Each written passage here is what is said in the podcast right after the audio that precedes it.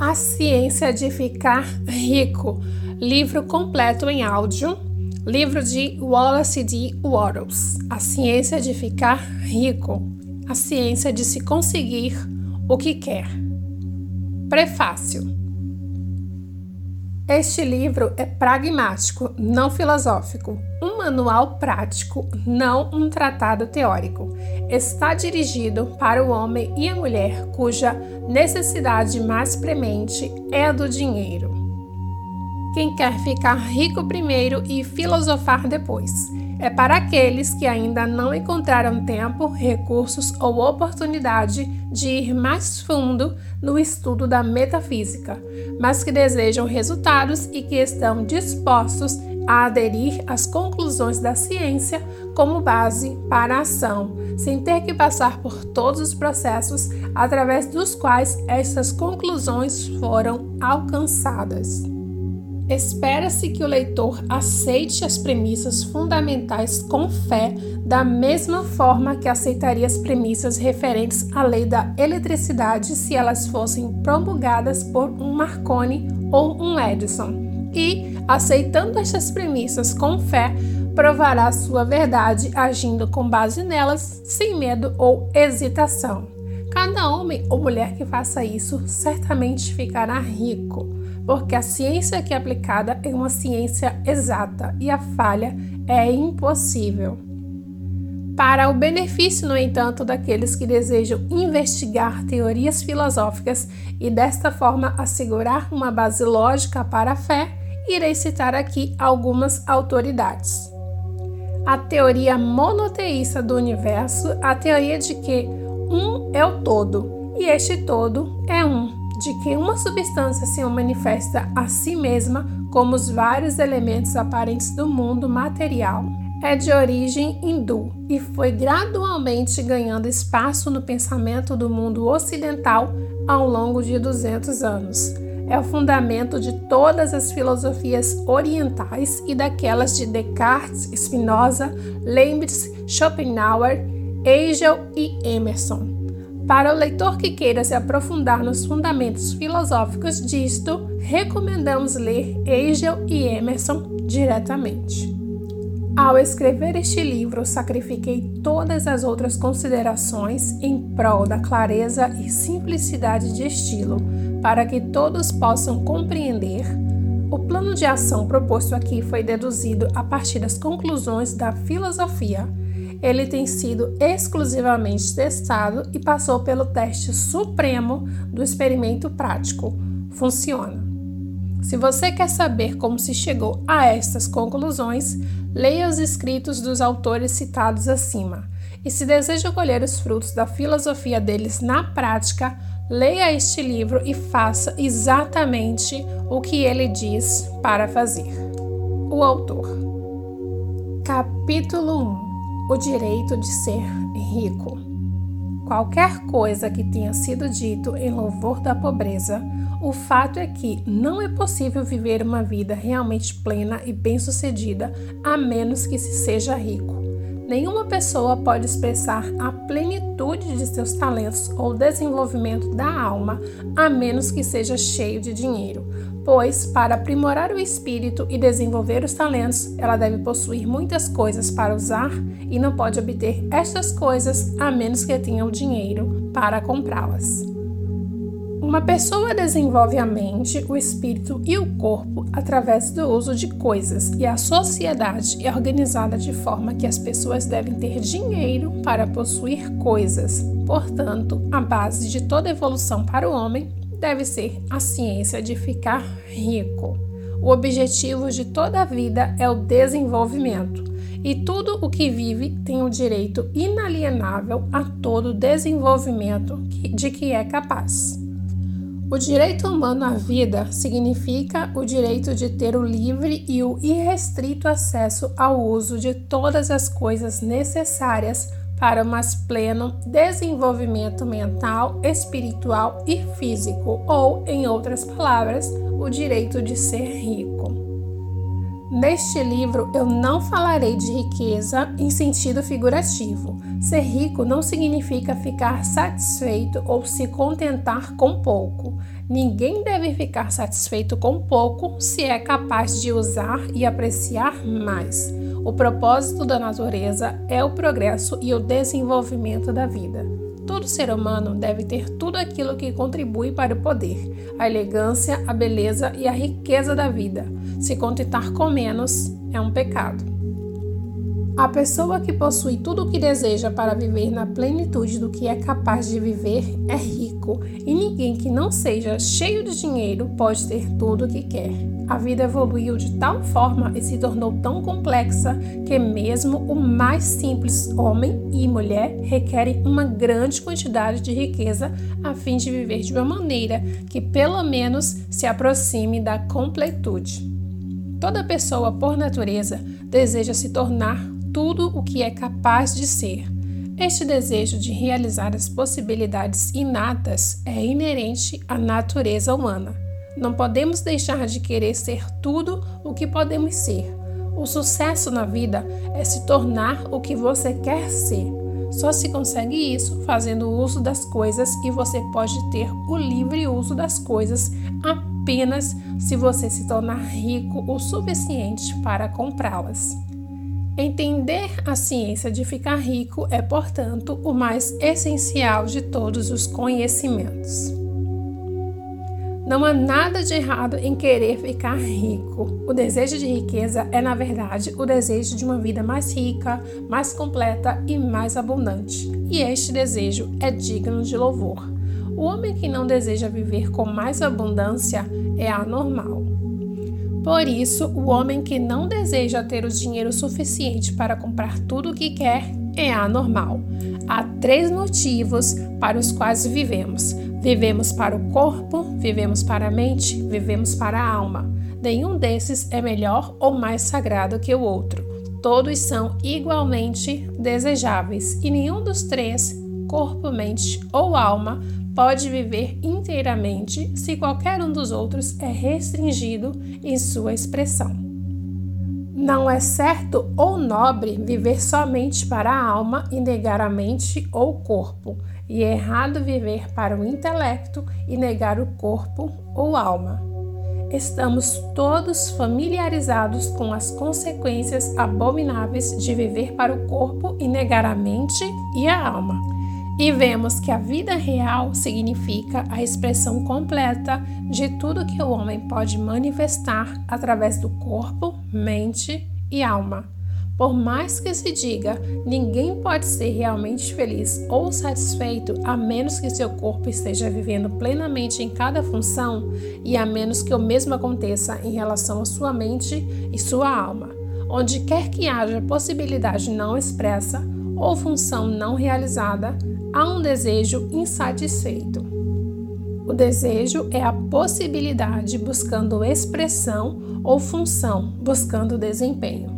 O homem não pode viver plenamente no corpo sem boa comida, roupa confortável e abrigo aconchegante, e sem estar livre do trabalho excessivo. Descanso e lazer são também necessários à vida física. Não se pode viver plenamente na mente sem livros e tempo para estudá-los, sem oportunidade para viagens e observações, ou sem companheirismo intelectual. Para viver plenamente em mente, deve-se ter recreações intelectuais e deve cercar-se de todos os objetos de arte e beleza de que se é capaz de usar e apreciar.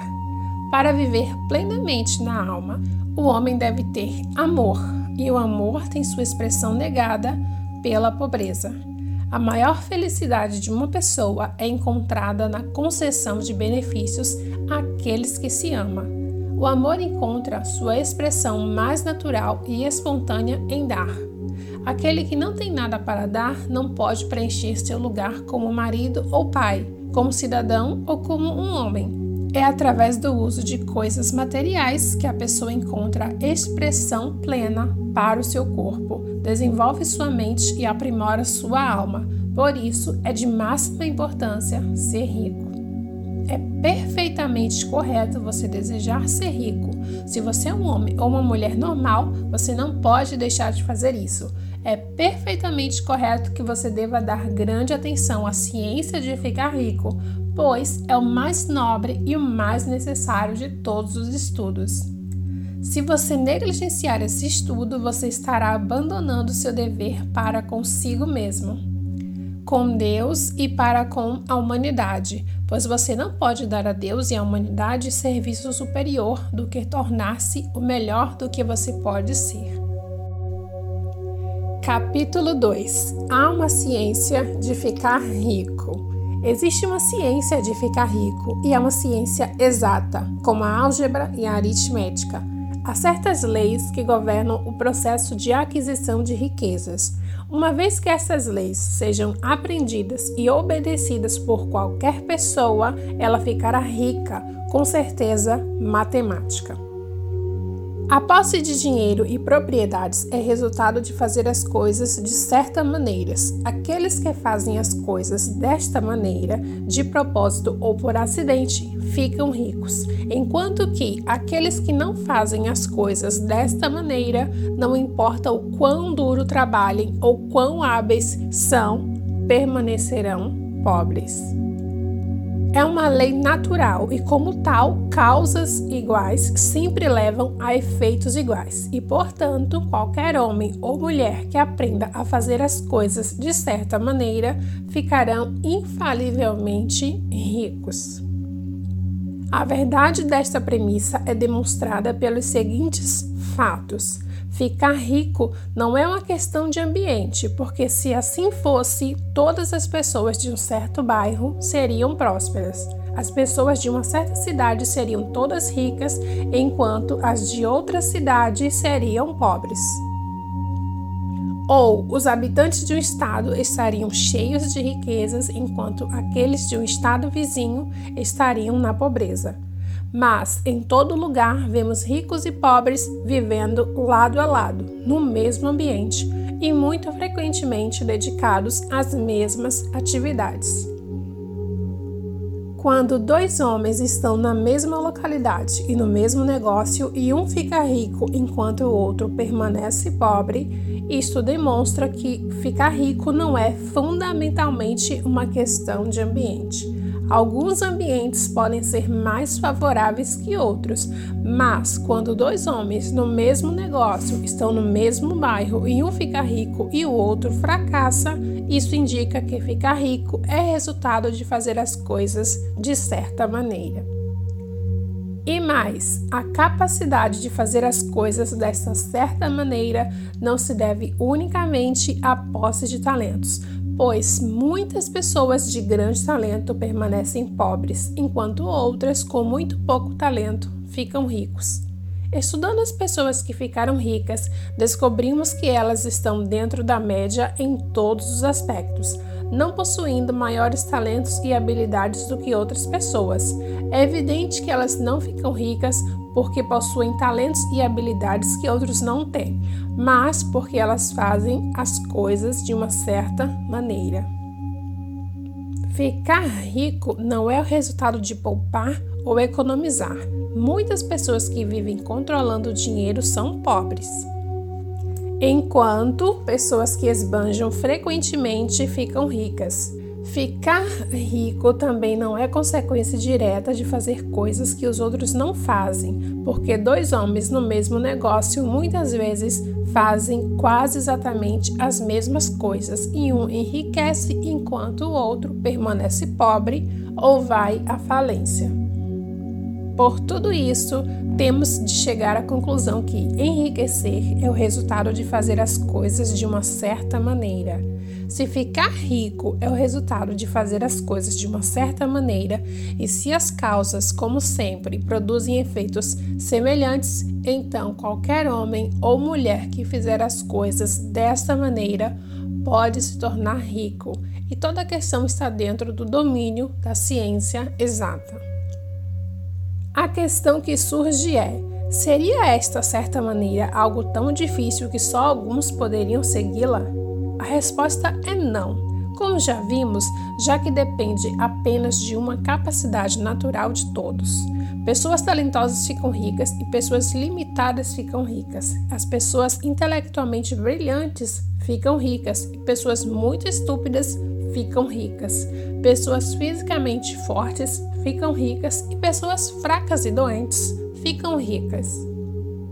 Um grau mínimo de capacidade de pensar e entender é sem dúvida essencial, mas dentro do padrão natural de habilidades de qualquer homem ou mulher que tenha bom senso suficiente para ler e compreender essas palavras, pode certamente ficar rico. Além disso, vimos que não é uma questão de ambiente, localização conta um pouco. Ninguém iria para o coração do Saara e esperaria montar um negócio bem sucedido. Ficar rico envolve a necessidade de lidar com pessoas e de estar onde elas estão. E se essas pessoas estão dispostas a negociar da maneira que você espera, tanto melhor. Mas isso é o máximo de influência que o ambiente exerce. Se alguém em sua cidade pode ficar rico, você também pode. E se qualquer outra pessoa em seu estado pode ficar rico, você também pode. Mais uma vez, não é uma questão de escolher algum negócio ou profissão em particular. Pessoas ficam ricas em todos os negócios e em todas as profissões, enquanto seus vizinhos do lado, na mesma vocação, permanecem na pobreza. É verdade que você vai sair melhor em um negócio que você goste e que é agradável para você. E se você tem certos talentos que são bem desenvolvidos, você se sairá melhor em um negócio que exija o exercício desses talentos. Além disso, você se sairá melhor em um negócio que seja adequado à sua localidade. Uma sorveteria seria mais bem sucedida em um clima quente do que na Groenlândia, e uma pesca de salmão mais bem sucedida no noroeste do que na Flórida, onde não há salmão. Mas, além dessas limitações gerais, ficar rico não depende de seu desenvolvimento em algum negócio em particular mas do seu aprendizado para fazer as coisas de uma certa maneira. Se você está agora em um negócio e qualquer outra pessoa em sua localidade está ficando rico no mesmo negócio, enquanto você não está ficando rico, é porque você não está fazendo as coisas da mesma maneira que a outra pessoa está fazendo. Ninguém é impedido de ficar rico por falta de capital. É certo que com capital o progresso se torna mais fácil e rápido, mas quem tem o capital já é rico e não precisa considerar como se tornar rico. Não importa o quão pobre você seja, se você começar a fazer as coisas de uma certa maneira, você começará a ficar rico e você começará a ter capital. A obtenção de capital é uma parte do processo de ficar rico e é uma parte do resultado que invariavelmente segue o de fazer as coisas de uma certa maneira. Você pode ser o homem mais pobre do continente e ser cheio de dívidas. Você pode nem ter amigos, influência nem recursos, mas se você começar a fazer as coisas desta maneira, você deve infalivelmente começar a ficar rico pois causas iguais produzem efeitos semelhantes. Se você não tem capital, você pode obter capital. Se você está no negócio errado, você pode entrar no negócio certo. Se você está no local errado, você pode ir para o local certo e você pode fazê-lo a partir do seu negócio atual e na sua localização atual, bastando apenas fazer as coisas de uma certa maneira. Capítulo 3 As oportunidades estão monopolizadas? Ninguém é mantido pobre porque a oportunidade lhe foi tirada, ou porque outras pessoas monopolizaram a riqueza e puseram uma cerca em torno dela. Pode ser inviável para você fazer negócios em certas áreas, mas existem outras portas abertas para você. Provavelmente seria difícil para você obter o controle de qualquer um dos grandes sistemas ferroviários, pois é uma área muito monopolizada. Mas a atividade ferroviária ainda está em sua infância e oferece muita margem para empreendedorismo, além das rodovias e do transporte aéreo, que em poucos anos se tornarão grandes indústrias que darão emprego a centenas de milhares e talvez milhões de pessoas por que não voltar a sua atenção para o desenvolvimento do transporte aéreo em vez de competir com J.J. Hill e outros por uma chance no mundo de trens a vapor? É bem verdade que se você é um trabalhador a serviço de uma siderúrgica, você tem muito pouca chance de se tornar o dono da indústria em que trabalha.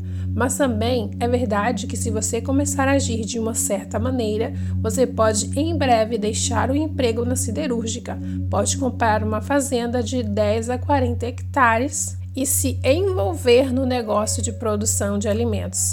Há grandes oportunidades nesse momento para pessoas que vivem em pequenos pedaços de terra e que os cultivam intensamente. Tais pessoas certamente ficarão ricas. Você pode dizer que é impossível para você acessar terras, mas vou provar que não é impossível e que você pode certamente ter uma fazenda se você trabalhar de uma certa maneira. Há uma abundância de oportunidades para aqueles que nadam a favor da maré em vez de tentar nadar contra ela. Assim, os trabalhadores da fábrica, seja como indivíduos ou como classe, não são privados de oportunidades.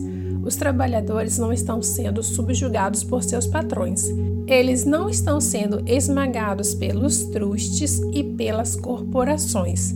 Como classe, eles estão onde estão porque não fazem as coisas de uma certa maneira.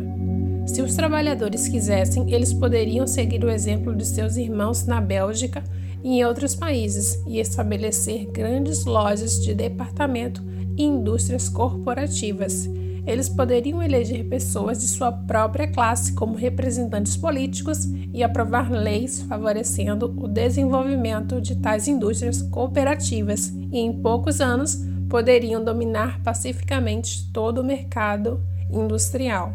A classe trabalhadora pode se tornar a classe empregadora assim que começar a fazer as coisas de uma certa maneira.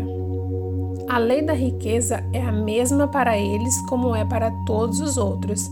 Isso eles devem aprender ou permanecerão onde estão se continuarem a fazer o que fazem. O trabalhador, no entanto, não está aprisionado pela ignorância ou pela preguiça mental de sua classe. Ele pode seguir a maré da oportunidade de riquezas e este livro vai dizer como. Ninguém é mantido na pobreza por falta de fontes de riquezas. Há mais do que suficiente para todos. Um palácio tão grande quanto o Capitólio em Washington pode ser construído para cada família na Terra a partir do material de construção disponível apenas nos Estados Unidos. E com agricultura intensiva, este país produziria lãs, algodão, linho, seda e pano suficiente para vestir cada pessoa com mais sofisticação do que Salomão em seu período de glória, além de comida suficiente para alimentar a todos luxuosamente. A fonte visível é praticamente inesgotável e a fonte invisível é realmente inesgotável. Tudo o que você vê na Terra é feita a partir de uma substância original da qual todas as coisas são geradas. Novas formas vão sendo feitas constantemente e as mais antigas vão se dissolvendo, mas todas são formas surgidas de uma coisa. Não há limite para o fornecimento de matéria amorfa ou substância original. O universo é todo feito dela, mas nem tudo foi utilizado em sua confecção. Os espaços dentro, através e entre as formas do universo visível são permeados e preenchidos com a substância original, com a matéria amorfa, com a matéria-prima de todas as coisas. Dez mil vezes mais do que foi feito ainda pode ser feito e, mesmo assim, não se esgotará a oferta de matéria-prima universal.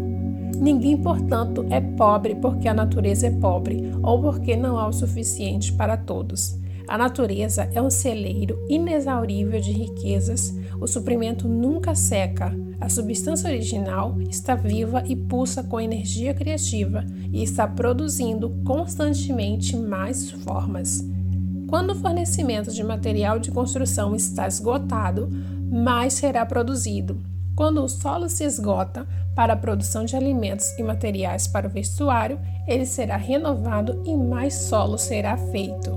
Quando todo o ouro e prata forem retirados da terra, se o homem ainda estiver em estágio de desenvolvimento social em que ele precise de ouro e prata, mais será produzido a partir da substância amorfa.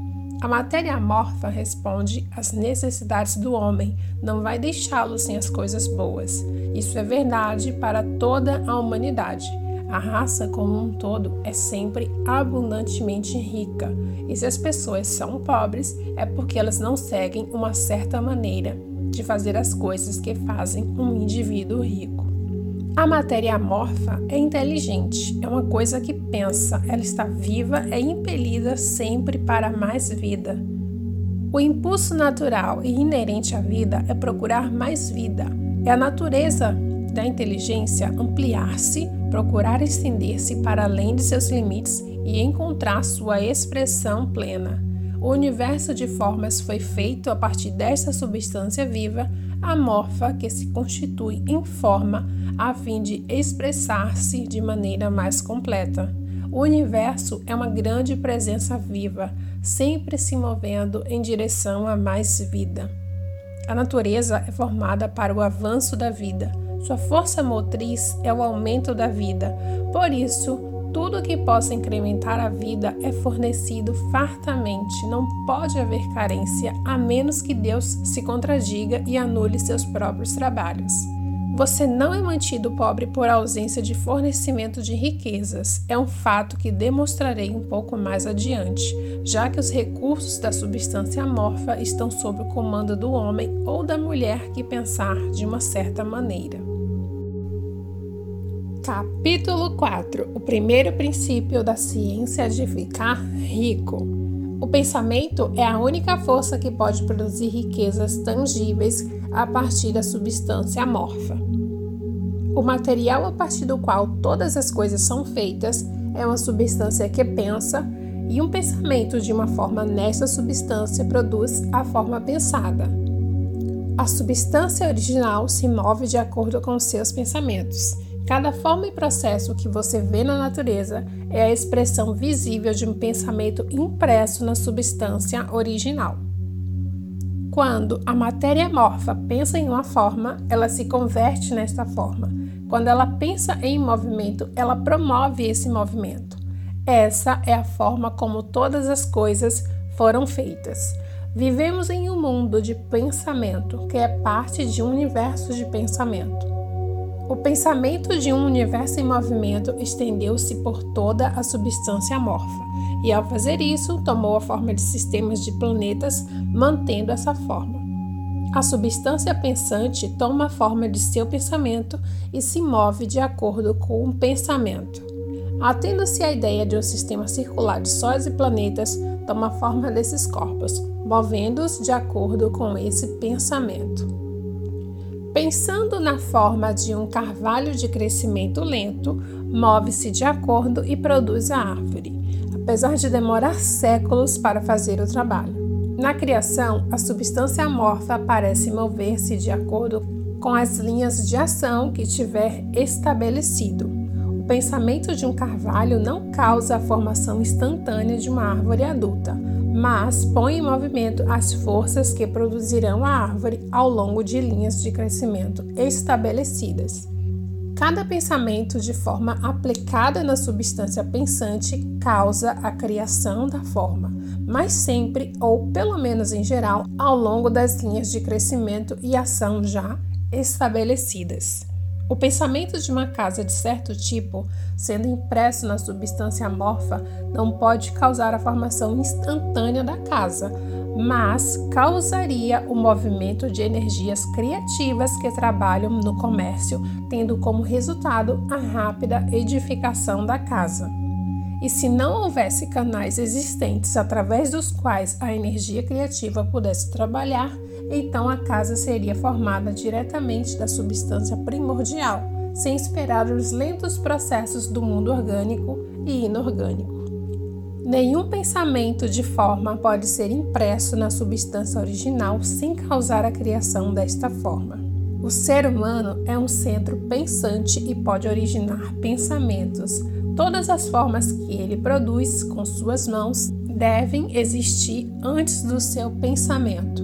Ele não pode configurar uma coisa sem antes pensar nela.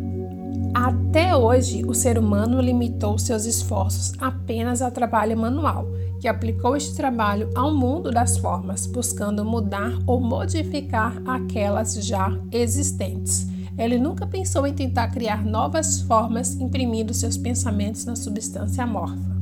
Quando um indivíduo tem um pensamento forma, ele usa o material da natureza e reproduz a forma que está em sua mente. Ele fez até agora pouco ou nenhum esforço para cooperar com a inteligência amorfa, trabalhar com o pai.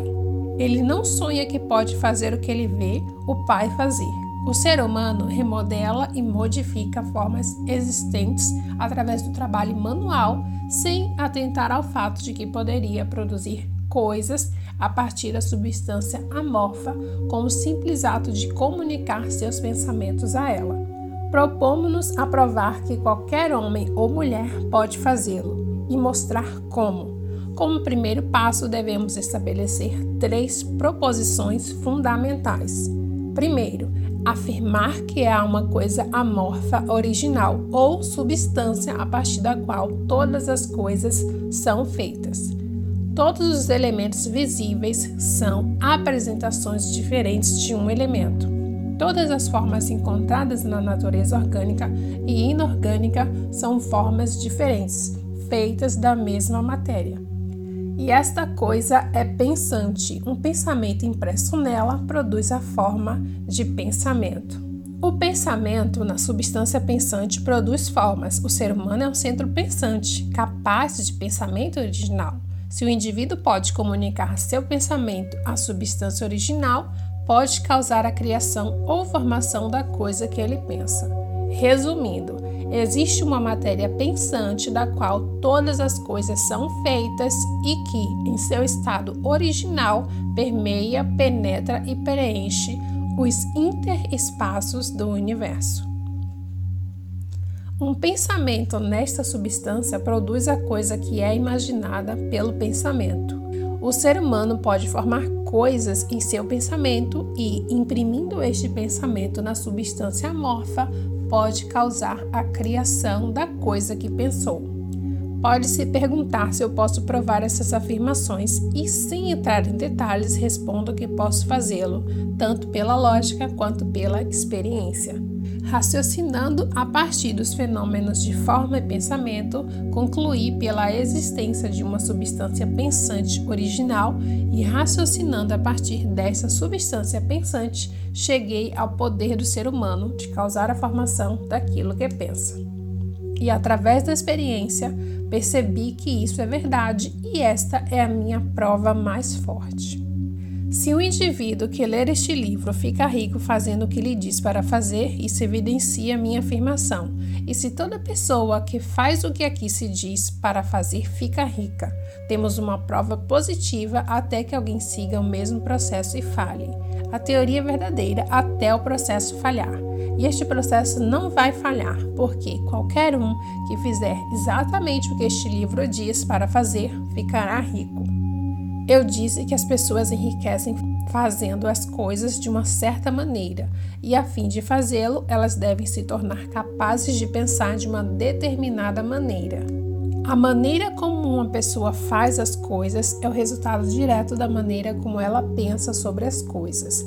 Para fazer as coisas da maneira que você quer, você terá que adquirir a capacidade de pensar da maneira que quer.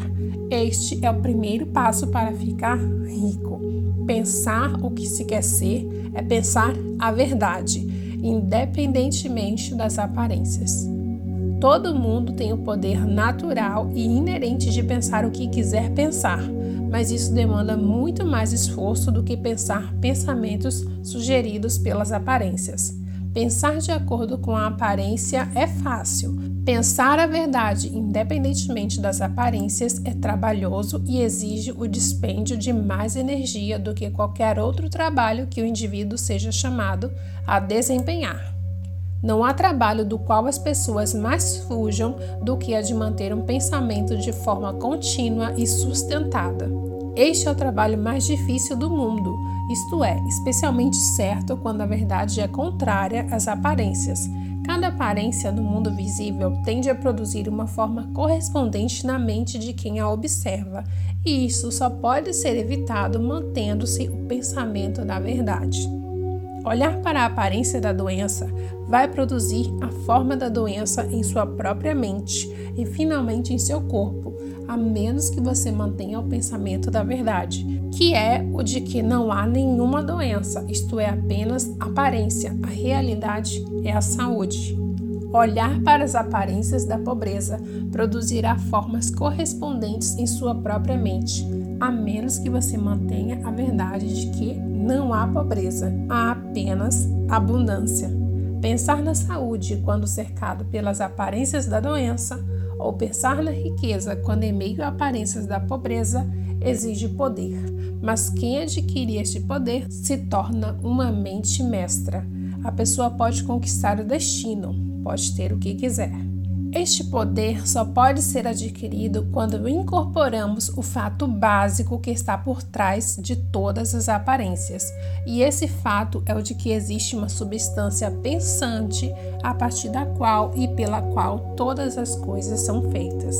Então temos que compreender a verdade de que todo pensamento impresso nesta substância torna-se uma forma e que o homem pode imprimir seus pensamentos sobre ela, de modo a dar forma e se transformar em coisas visíveis. Quando percebemos isso, perdemos todas as dúvidas e medo, pois sabemos que podemos criar o que queremos, podemos conseguir o que quisermos e podemos nos tornar o que queremos ser. Como um primeiro passo para ficar rico, você deve acreditar nas três premissas fundamentais apresentadas previamente neste capítulo. E para enfatizá-la, vamos repetir aqui. Existe uma matéria pensante da qual todas as coisas são feitas e que, em seu estado original, permeia, penetra e preenche os interespaços do universo. Um pensamento nesta substância produz a coisa que é imaginada pelo pensamento. O ser humano pode formar coisas em seu pensamento e, imprimindo este pensamento na substância amorfa, pode causar a criação da coisa que pensou. Você deve deixar de lado todos os demais conceitos do universo e deve se concentrar nisso até que esteja fixado em sua mente e tenha se tornado seu pensamento habitual Leia estas declarações várias vezes, fixe cada palavra em sua memória, medite sobre elas até que esteja acreditando firmemente no que elas dizem. Se uma dúvida surgir, jogue-a fora como um pecado. Não dê ouvidos aos argumentos contrários a essa ideia. Não vá a igrejas ou palestras onde conceitos contrários são ensinados ou pregados. Não leia revistas ou livros que ensinam ideias diferentes. Se você se confundir em sua fé, todos os seus esforços serão em vão. Não pergunte por que essas coisas são verdadeiras, nem especule a respeito de como podem ser verdade. Simplesmente aceite com confiança. A ciência de ficar rico começa com a aceitação absoluta dessa fé. Capítulo 5 O florescimento da vida. Você deve se livrar até do último vestígio da velha ideia de que há uma divindade cuja vontade é a de que você deva ser pobre, ou cujos propósitos só podem ser alcançados por meio da pobreza. A substância inteligente que é tudo, está em tudo, vive em tudo, inclusive em você. É uma substância consciente Sendo uma substância consciente, ela deve ter a natureza e o desejo inerentes de toda a inteligência viva para o florescimento da vida. Toda coisa viva deve procurar continuamente o alargamento da vida, porque a vida, no simples ato de viver, deve florescer. Uma semente caída no chão põe em marcha uma atividade e no ato de viver produz centenas de novas sementes. A vida por si multiplica-se. Ela está sempre tornando-se mais. Deve fazê-lo se continua a ser vida. A inteligência está sob essa mesma necessidade de aumento contínuo. Cada pensamento que temos obriga-nos a outro pensamento. A consciência está em constante expansão. Cada fato que aprendemos nos leva à aprendizagem de outro fato. O conhecimento está aumentando continuamente. Cada talento que cultivamos traz à mente o desejo de cultivar outro talento. Estamos sujeitos à ânsia da vida, que buscando expressão nos impulsiona sempre para saber, fazer e ser mais. Para saber fazer e ser mais, precisamos ter mais. Temos que ter coisas para usar, porque aprendemos, fazemos e nos tornamos apenas pelo uso das coisas. Temos de ficar ricos para que possamos viver mais. O desejo da riqueza é simplesmente a vida buscando expressão plena. Cada desejo é uma tentativa de uma possibilidade ainda não expressa de se manifestar. É o poder tentando se manifestar que causa o desejo. Aquilo que faz você querer mais dinheiro é o mesmo impulso que faz a planta crescer. É vida buscando sua expressão mais plena. A substância viva está sujeita a esta lei inerente a toda a vida, permeada pelo desejo de viver mais. É por isso que tem a necessidade de criar coisas. A substância pensante deseja viver mais em você, por isso ela quer que você tenha todas as coisas que você puder usar. É o desejo de Deus que você fique rico, e Ele quer isso porque assim pode se expressar melhor através de você. Ele pode viver mais em você, se você tiver controle ilimitado dos recursos de vida. O universo deseja que você tenha tudo o que quiser. A natureza é amigável aos seus planos. Tudo é naturalmente seu. Acredite que isso é verdade.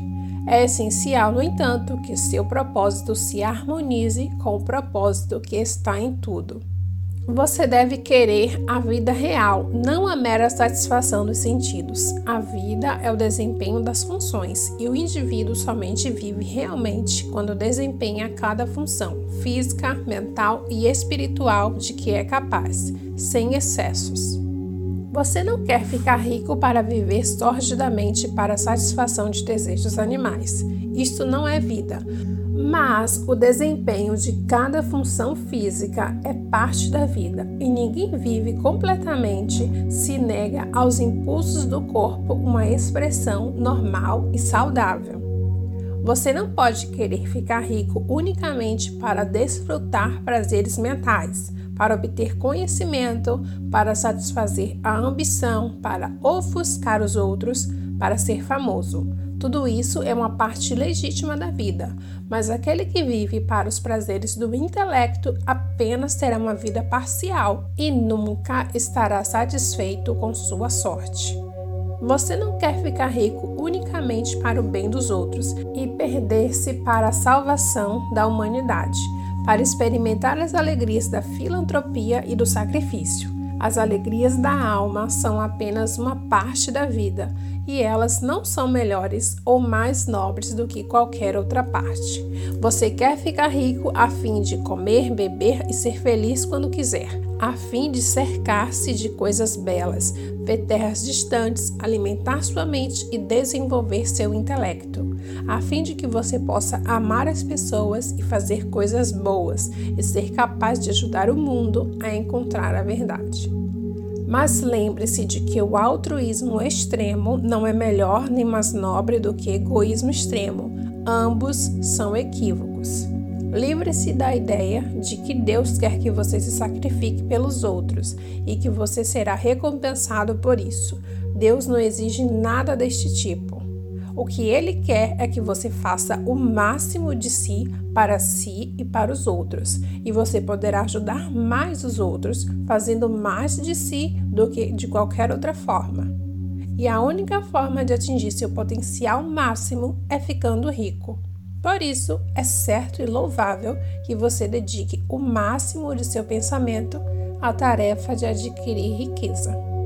Lembre-se, no entanto, que se o desejo da substância é para todos e seus movimentos são por mais vida para todos, não existe a possibilidade de que trabalhe contra alguns, porque funciona igualmente para todos, buscando riqueza e vida.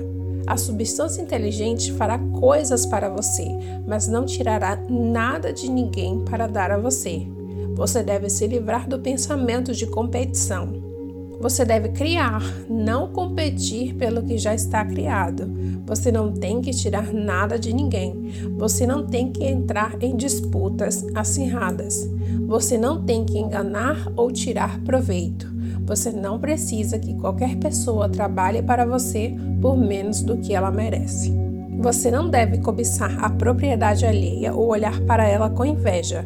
Ninguém possui nada que você não possa ter sem ter que tirar dos outros. Você deve se tornar um criador, não um competidor. Você vai conseguir o que quer, mas de tal forma que quando você conseguir, todos os demais terão mais do que tem agora. Estou ciente de que há pessoas que ganham grandes quantidades de dinheiro agindo de maneira oposta às afirmações do parágrafo anterior, e devemos dar uma explicação aqui. Pessoas do tipo plutocrático que se tornam muito ricas, às vezes puramente por sua capacidade extraordinária do ponto de vista da competição, estão muitas vezes inconsciente a serviço da substância em seus grandes propósitos e movimentos para o progresso geral da humanidade através da evolução industrial. Rockefeller, Carnegie, Morgan, etc., foram os agentes inconscientes do Supremo no necessário trabalho de sistematizar e organizar a indústria produtiva, e ao final, seu trabalho contribuirá imensamente para a melhoria da vida de todos. Mas o período deles está chegando ao fim. Eles organizaram a produção e em breve serão sucedidos por agentes provenientes da multidão que vão organizar e sistemas de distribuição.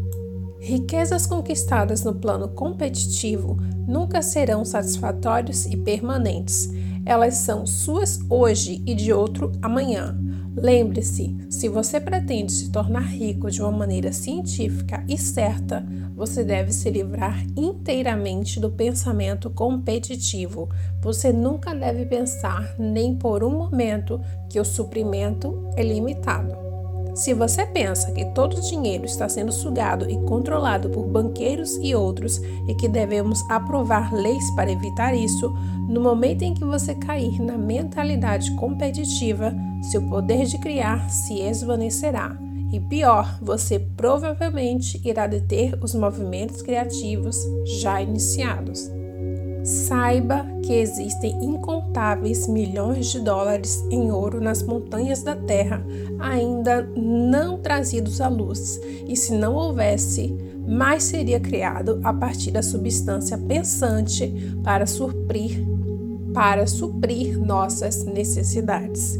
Saiba que o dinheiro que você precisa virá, mesmo que seja necessário que mil homens descubram novas minas de ouro amanhã. Nunca olhe para o suprimento visível, olhe sempre para as riquezas ilimitadas da substância amorfa e saiba que elas estão vindo para você tão rápido quanto você pode receber e usá-las. Ninguém, por capturar o suprimento visível, pode impedi-lo de conseguir o que é seu. Por isso, nunca se permita pensar nem por um instante que todos os melhores terrenos para construção serão tomados antes que você esteja preparado para construir sua casa, a menos que se apresse. Nunca se preocupe com as incorporadoras e construtoras ou fique ansioso com medo de que em breve irão possuir toda a terra. Nunca fique com medo de não conseguir o que quer porque alguém lhe tomará. Isso não pode acontecer. Você não está procurando algo que é de outrem. Você está criando a partir da substância amorfa e o suprimento é ilimitado. Atenha-se à seguinte declaração: Existe uma matéria pensante da qual todas as coisas são feitas e que, em seu estado original, permeia, penetra e preenche os interespaços do universo. Um pensamento nesta substância produz a coisa que é imaginada pelo pensamento. O ser humano pode formar coisas em seu pensamento e, imprimindo este pensamento na substância amorfa, pode causar a criação da coisa que pensou. Capítulo 6 Como a riqueza chegará até você? Quando eu digo que você não tem que entrar em disputas acirradas, não quero dizer que você não tenha que entrar em nenhuma disputa ou que você está acima da necessidade de negociar com os outros. Quero dizer que você não terá que lidar com eles de forma injusta, recebendo sem dar em troca, mas pode dar a cada um mais do que você recebe. Você não pode dar a cada um mais em valor financeiro do que você recebe, mas pode dar-lhe mais em valor de uso que o valor em dinheiro da coisa que você recebeu. O papel, tinta e outros materiais deste livro podem não valer o dinheiro que você pagou por ele, mas se as ideias sugeridas aqui lhe trouxerem milhares de dólares, não houve injustiça, pois você recebeu um valor de uso imenso por uma quantia irrisória. Vamos supor que eu tenha um quadro de um grande artista que, em qualquer comunidade civilizada, vale milhares de dólares. Eu levo ela até o Polo Norte e, com muita lábia, convenço um esquimó a dar por ela um pacote de peles no valor de 500 dólares. Eu terei cometido uma injustiça, pois, para ele, a imagem não tem nenhum uso, não tem valor de uso, não vai acrescentar nada à sua vida. Mas suponha que eu dê uma arma de 50 dólares por suas peles, então ele terá feito um bom negócio. Ele usa a arma e com ela conseguirá muito mais pele e alimentos. Isso acrescentará à sua vida em todos os sentidos. Ele tornar-se-á rico. Quando você se livra da competição em prol do plano criativo, você pode analisar suas transações comerciais de forma muito rigorosa. Se você estiver vendendo qualquer coisa a alguém que vá acrescentar mais à sua vida do que a coisa que deu em troca para a pessoa, então você pode parar imediatamente. Você não tem que derrubar ninguém nos negócios. E se você está em um negócio que derruba as pessoas, saia imediatamente dê a cada um mais em valor de uso do que você recebe em valor financeiro. Então você estará acrescentando a vida do planeta em cada transação comercial. Se você tem pessoas trabalhando para você, você recebe mais em valor financeiro do que os salários que você paga, mas você pode organizar seu negócio de tal forma que esteja baseado no princípio da prosperidade, de modo que cada empregado que deseje possa prosperar um pouco a cada dia. Você pode fazer com que seu negócio faça por seus empregados o que este livro está fazendo por você. Você pode conduzir seu negócio de modo a torná-lo uma espécie de escada pelo qual todos os funcionários que se deem ao trabalho poderão subir para alcançar a riqueza por si próprios, e uma vez dada a oportunidade, se eles não agarrarem, a culpa não será sua. E finalmente, não é porque você cria suas riquezas a partir da substância amorfa que permeia todo o ambiente que ela será criada imediatamente na atmosfera diante dos seus olhos. Se você quer uma máquina de costura, por exemplo, não significa que você imprimirá o pensamento de uma máquina de costura na substância pensante até que a máquina seja formada sem o uso das mãos, no lugar onde você está sentado ou em algum outro lugar. Mas, se você quer uma máquina de costura, mantenha a imagem mental com a mais positiva certeza de que está sendo feita ou de que está a caminho. Depois de formado o pensamento, tenha a mais absoluta e inquestionável fé de que a máquina está chegando e nunca pense ou fale de outra forma que não seja com a certeza de que está chegando. Reivindique-a como se já fosse sua. Ela será trazida até você pelo poder da inteligência suprema agindo sobre as mentes das criaturas. Se você mora em Maine, pode ser que um homem seja trazido do Texas ou do Japão para se envolver em alguma transação que resultará em você obtendo o que deseja. Se assim for, tudo acontecerá de forma a trazer vantagem tanto para o homem quanto para você. Não se esqueça, nem por um momento de que a substância pensante está em tudo, se comunicando com tudo e pode influenciar a todos. O desejo da substância pensante por uma vida mais plena e melhor causou a criação de todas as máquinas de costura já feitas e pode causar a criação de milhões mais. E irá sempre que as pessoas iniciarem o movimento pelo desejo e pela fé, agindo de uma certa maneira. Você certamente pode ter uma máquina de costura em casa e isso é tão certo quanto o fato de que você pode ter qualquer outra coisa que quiser e que usará para a melhoria da sua vida e da dos outros. Você não precisa hesitar em pedir abundantemente. É o prazer do seu Pai dar-vos o reino, disse Jesus. A substância original quer viver tudo o que é possível em você e quer que você tenha tudo o que quiser ou que irá utilizar para viver o mais abundantemente. Se você fixar em sua consciência o fato de que o desejo que sente por riquezas é reflexo do desejo da onipotência por uma expressão mais completa, sua fé se tornará invencível. Eu uma vez vi um menino sentado ao piano em vão tentando trazer a harmonia das teclas. Vi que ele estava triste e frustrado por sua incapacidade de tocar música de verdade. Perguntei-lhe a causa da sua irritação e ele respondeu: Eu posso sentir a música em mim, mas não posso fazer minhas mãos tocarem corretamente. A música dentro dele era o desejo da substância original, contendo todas as possibilidades de toda a vida tudo o que há de música estava em busca de expressão através da criança. Deus, a substância, está tentando viver, fazer e desfrutar das coisas através da humanidade. Ele está dizendo: Eu quero mãos para construir estruturas maravilhosas, tocar harmonias divinas, pintar quadros gloriosos. Eu quero pés para correr para os meus recantos, olhos para ver minhas belezas, língua para dizer poderosas verdades e cantar canções maravilhosas, e assim por diante.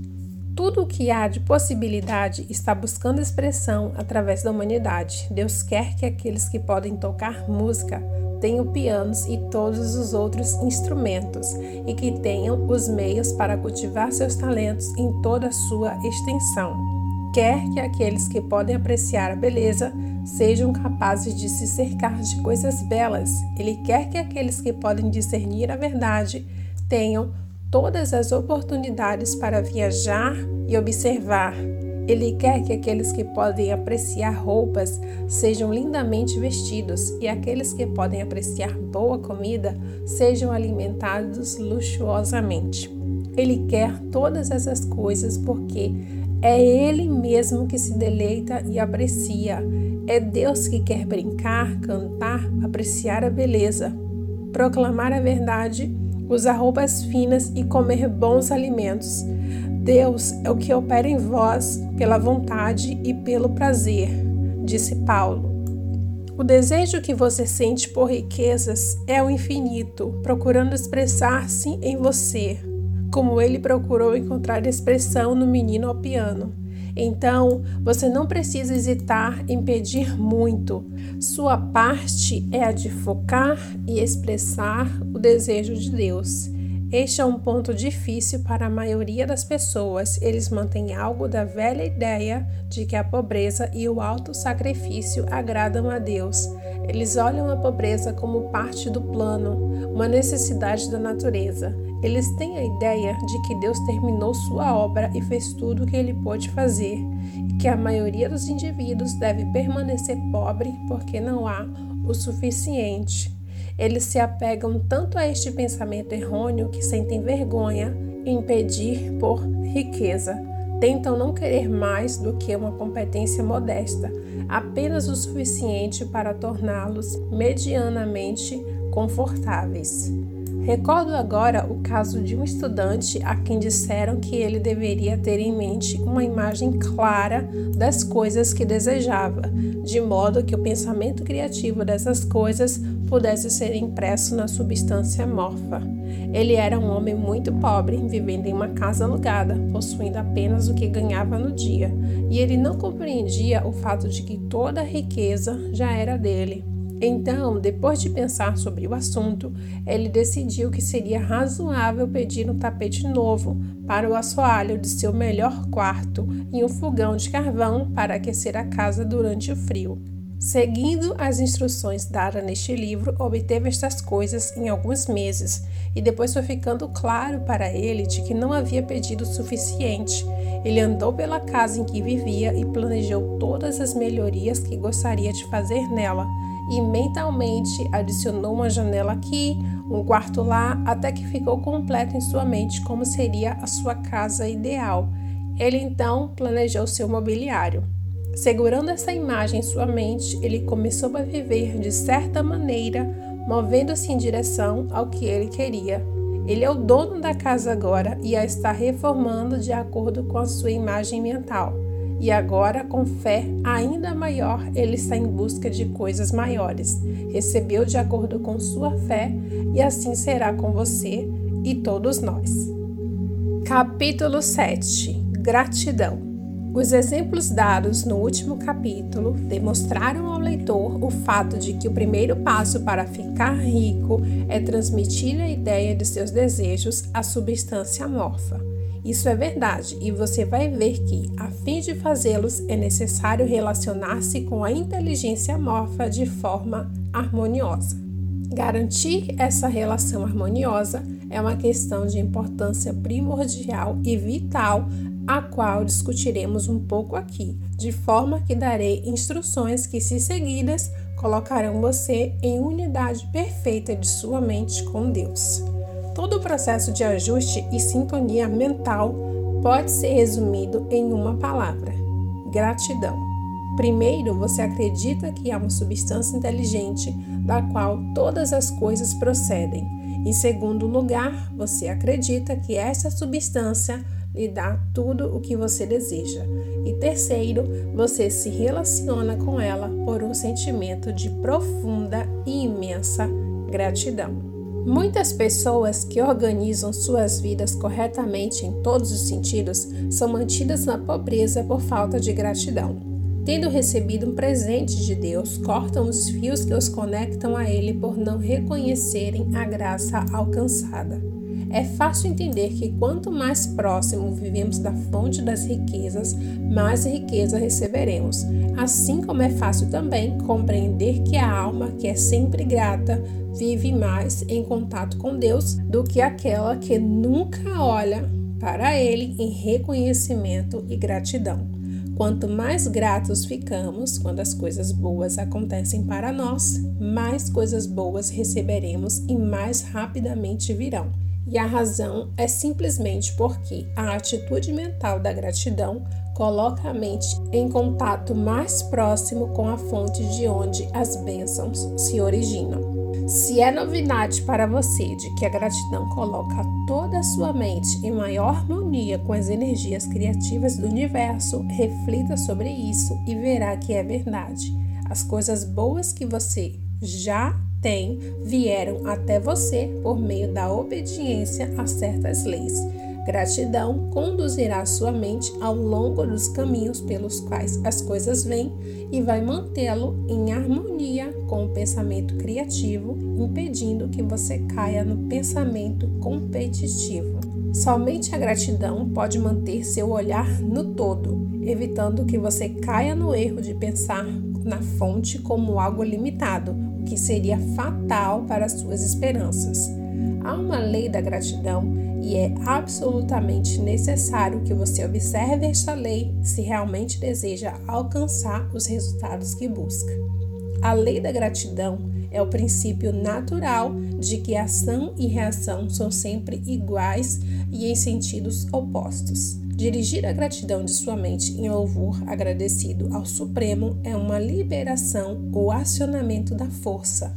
Não há como não alcançar aquilo a que foi direcionado, e a reação é um movimento instantâneo em sua direção. Aproxima-te de Deus e ele se aproximará de ti.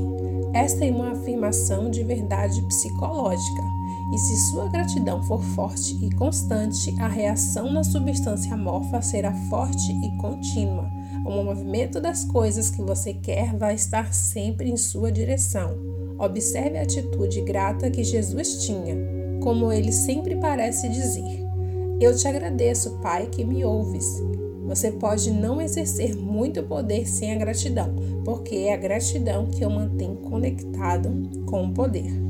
Mas o valor da gratidão não consiste unicamente na obtenção de mais bênçãos no futuro. Sem gratidão, você não consegue evitar pensamentos insatisfeitos sobre as coisas como elas estão. No momento em que você permite que a sua mente fique descontente com as coisas como elas estão, você começa a perder terreno. Você fixa sua atenção sobre o comum, o ordinário, o pobre e o miserável, e sua mente toma a forma dessas coisas.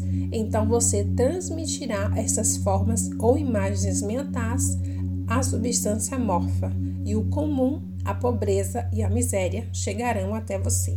Permitir que sua mente contemple o inferior é tornar-se inferior e cercar-se com coisas inferiores. Por outro lado, fixar sua atenção no melhor é cercar-se com o melhor e tornar-se o melhor.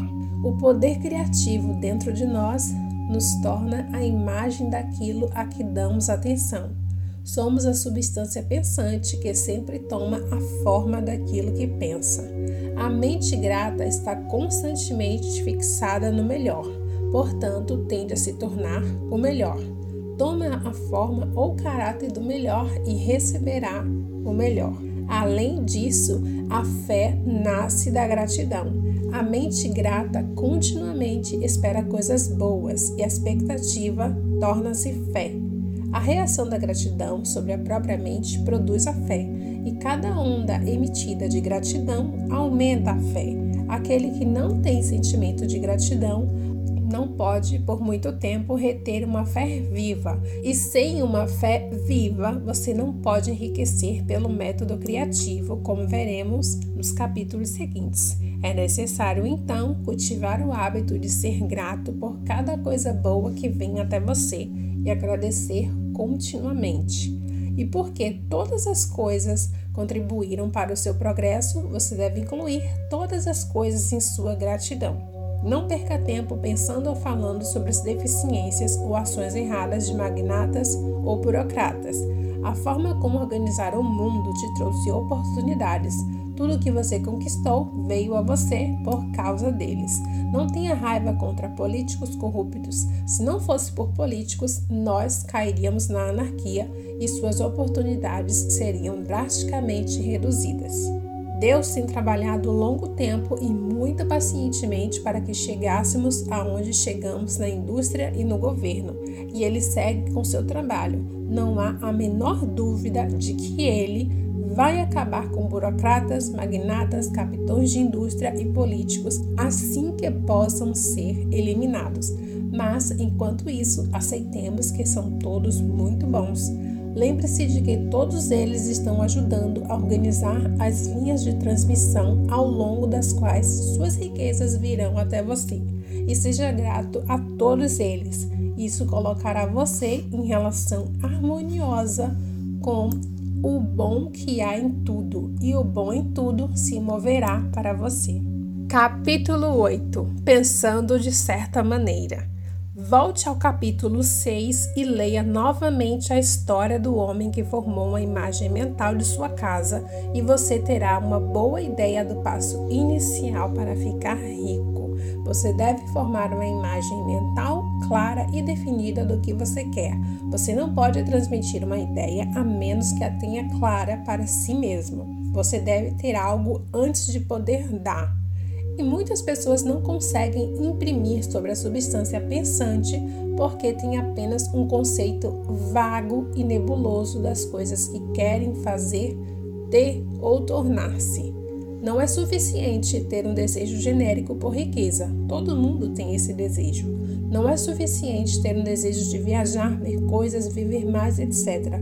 Todo mundo tem esses desejos também. Se você fosse enviar uma mensagem para um amigo, você não enviaria as letras do alfabeto em sua ordem, deixando que ele construa a mensagem por conta própria, nem pegaria palavras aleatoriamente do dicionário você enviaria uma frase coerente, uma que significasse algo. Quando você tenta imprimir seus desejos na substância, Lembre-se de que isso deve ser feito por meio de uma declaração coerente. Você deve saber o que quer e ser preciso. Você nunca ficará rico ou desencadeará o poder criativo emitindo desejos imprecisos e vagos. Encare seus desejos da mesma forma como o homem que descrevi fez com sua casa. Veja apenas o que quer e tenha uma clara imagem mental de como você deseja a coisa que em breve terá. Essa clara imagem mental você a deve manter sempre em mente, como o marinheiro tem em mente o porto para o qual está conduzindo o navio. Você deve manter-se voltada em direção a ela todo o tempo. Você não deve perdê-la de vista, assim como o timoneiro não perde de vista a bússola que o guia. Não é necessário fazer exercícios de concentração, nem separar momentos especiais de oração ou de afirmação, nem recolher-se ao silêncio, nem fazer peripécias ocultas de qualquer tipo. Essas coisas podem ajudar, mas tudo o que você precisa é saber o que quer e querer com tanta vontade que jamais te sairá do pensamento. Gaste o máximo de seu tempo livre contemplando a sua imagem, mas ninguém precisa fazer exercícios para concentrar a mente em uma coisa que realmente se quer. São as coisas que não nos importam as que exigem esforço para manter a atenção sobre elas. E a menos que você realmente queira ficar rica de forma que o desejo seja forte o suficiente para manter os seus pensamentos direcionados ao objetivo, como o polo magnético mantém direcionada a agulha da bússola, dificilmente valerá a pena você seguir as instruções dadas deste livro.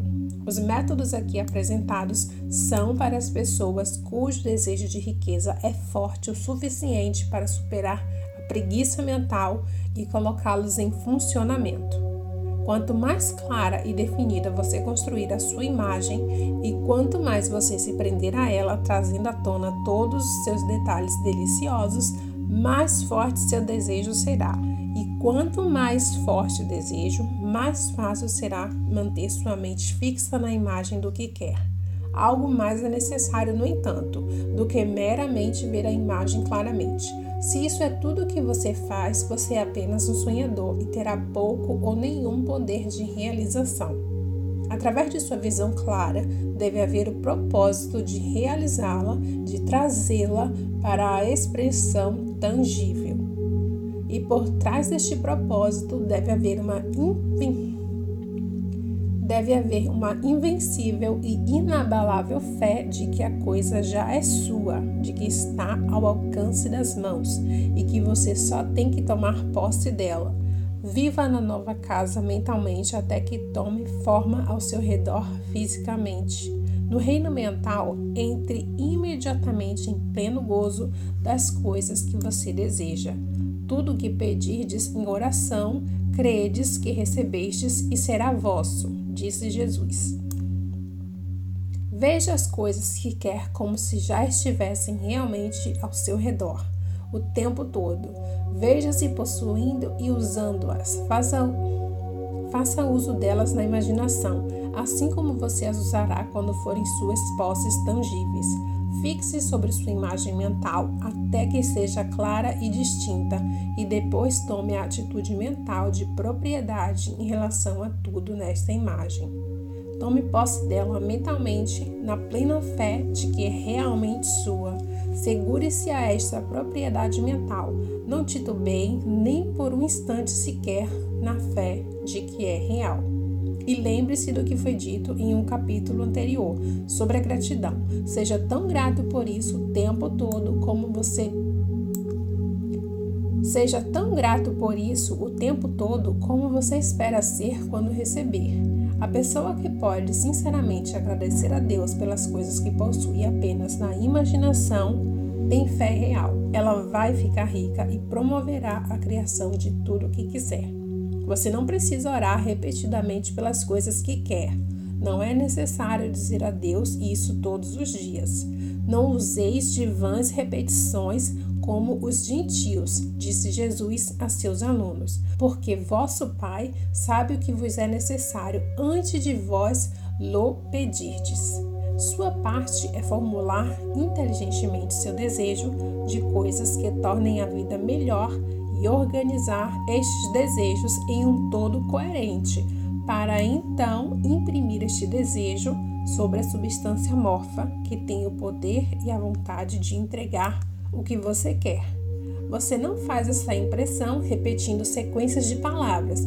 Você faz isso segurando a visão com o propósito inabalável de alcançá-la e com fé inabalável que já alcançou.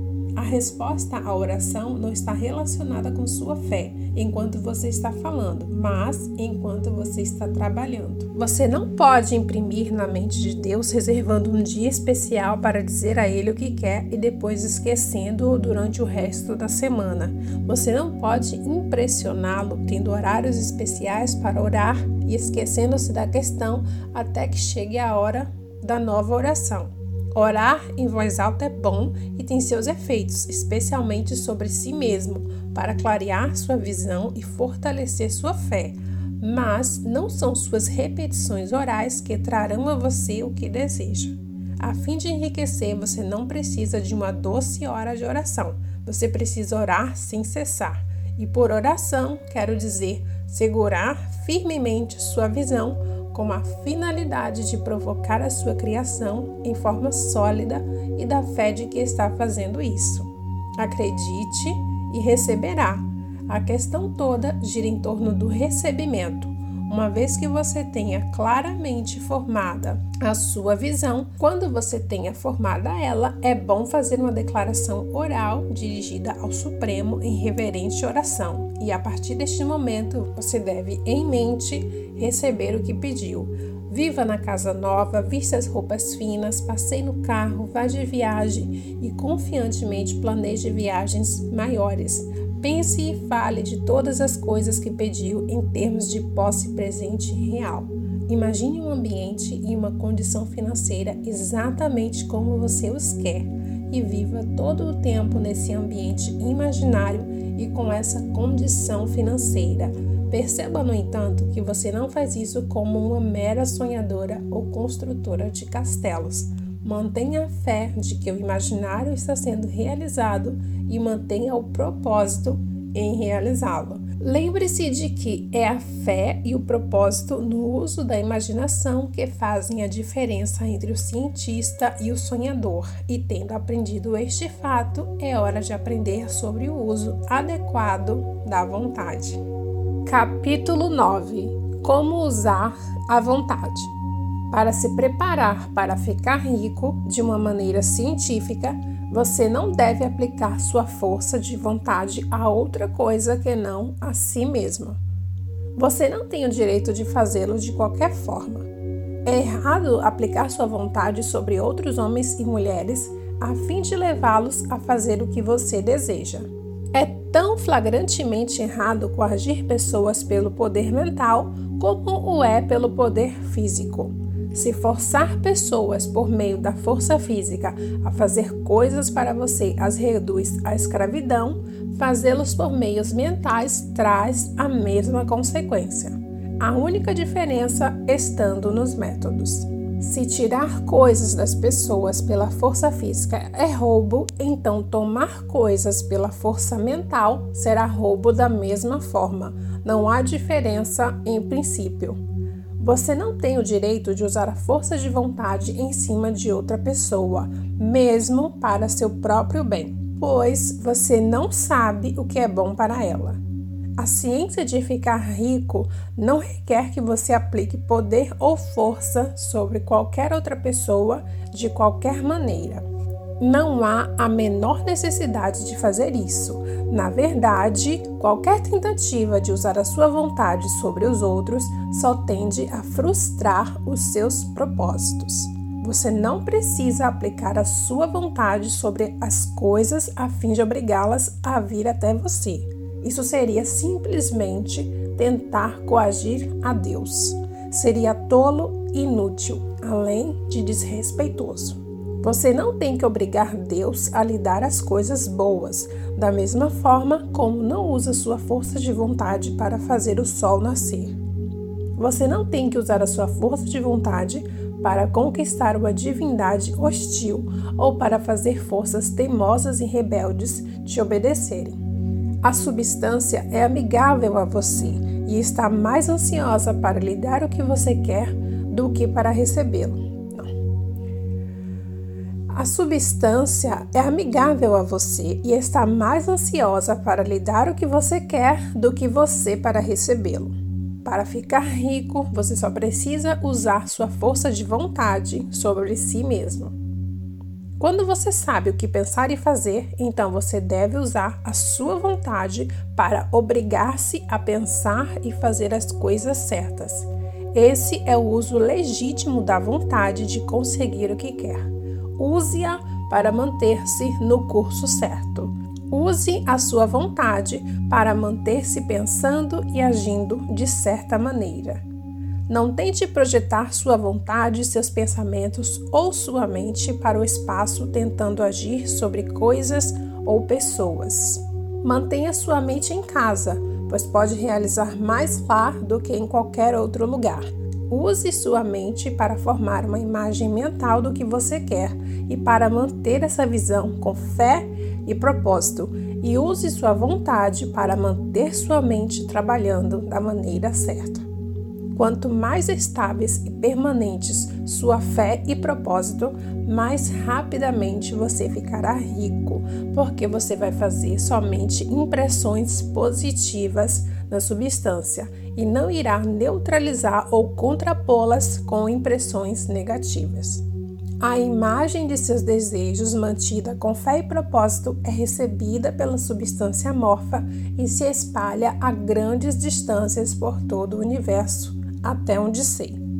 Na medida em que essa impressão se espalha, todas as coisas começam a se mover em direção à sua realização. Cada coisa viva, cada coisa inanimada e coisas ainda não criadas são mobilizadas para trazer à existência aquilo que você quer. Toda a força começa a ser exercida nesse sentido. Todas as coisas começam a se mover em direção a você. As mentes das pessoas em todos os lugares são influenciadas para fazer as coisas necessárias para o cumprimento de seus desejos e elas trabalham para você inconscientemente. Mas você pode parar tudo isso iniciando uma impressão negativa na substância amorfa. Dúvida ou descrença, com toda a certeza, iniciam um movimento contrário a você, na mesma intensidade com que fé e propósito o fazem em sua direção. É por não entender isso que a maioria dos que tentam usar a ciência mental para ficar rico falham. Cada momento que você gasta dando atenção a dúvidas e medos, cada hora que você gasta com preocupação, cada hora em que sua alma está possuída por incredulidade, estabelece uma corrente para longe de você no domínio da substância inteligente. Todas as promessas são tão somente para os que creem. Note como Jesus era insistente sobre esta crença. Agora você sabe o motivo. Se a crença é tão importante, cabe a você monitorar seus pensamentos e como suas crenças são moldadas em grande parte pelas coisas que você observa e pensa, é importante que você comande sua atenção. E aqui a vontade entra em uso, pois é pela vontade que você determina em quais coisas a sua atenção deve ser fixada. Se você quer ficar rico, você não deve estudar a pobreza. As coisas não são trazidas à existência ao pensarmos em seus opostos. Saúde nunca é alcançada pelo estudo da doença ou pelo pensamento sobre a doença. A virtude não é promovida por meio do estudo do pecado ou do pensamento sobre o pecado, e ninguém jamais ficou rico estudando a pobreza e pensando sobre a pobreza. A medicina, como uma ciência da doença, aumentou a doença. A religião, como ciência do pecado, promoveu o pecado. E a economia, como um estudo sobre a pobreza, encherá o mundo com miséria e necessidade. Não fale sobre pobreza, não investigue-a ou se preocupe com ela. Não se importe sobre quais sejam suas causas, você não tem nada a ver com elas. O que deve te importar é a cura. Não gaste seu tempo em trabalhos ou movimentos de caridade. Toda caridade só tende a perpetuar a miséria que visa erradicar. Não estou dizendo que você deva ter o coração de gelo ou que seja cruel, recusando-se a ouvir o grito de necessidade, mas você não deve tentar erradicar a pobreza através das formas convencionais. Ponha a pobreza e tudo que diz respeito a ela para trás e faça o bem. Ficar rico, esta é a melhor maneira de ajudar os pobres. E você não pode manter a imagem mental que o tornará rico se você encher sua mente com imagens de pobreza.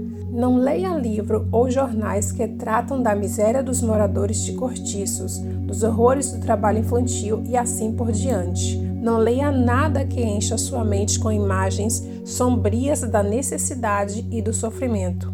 Você não ajuda os pobres ao tomar conhecimento sobre essas coisas, e a difusão deste conhecimento não contribui em nada para acabar com a pobreza. O que promove a erradicação da pobreza não é manter a imagem da pobreza em sua mente, mas sim incutir a imagem da riqueza na mente dos pobres.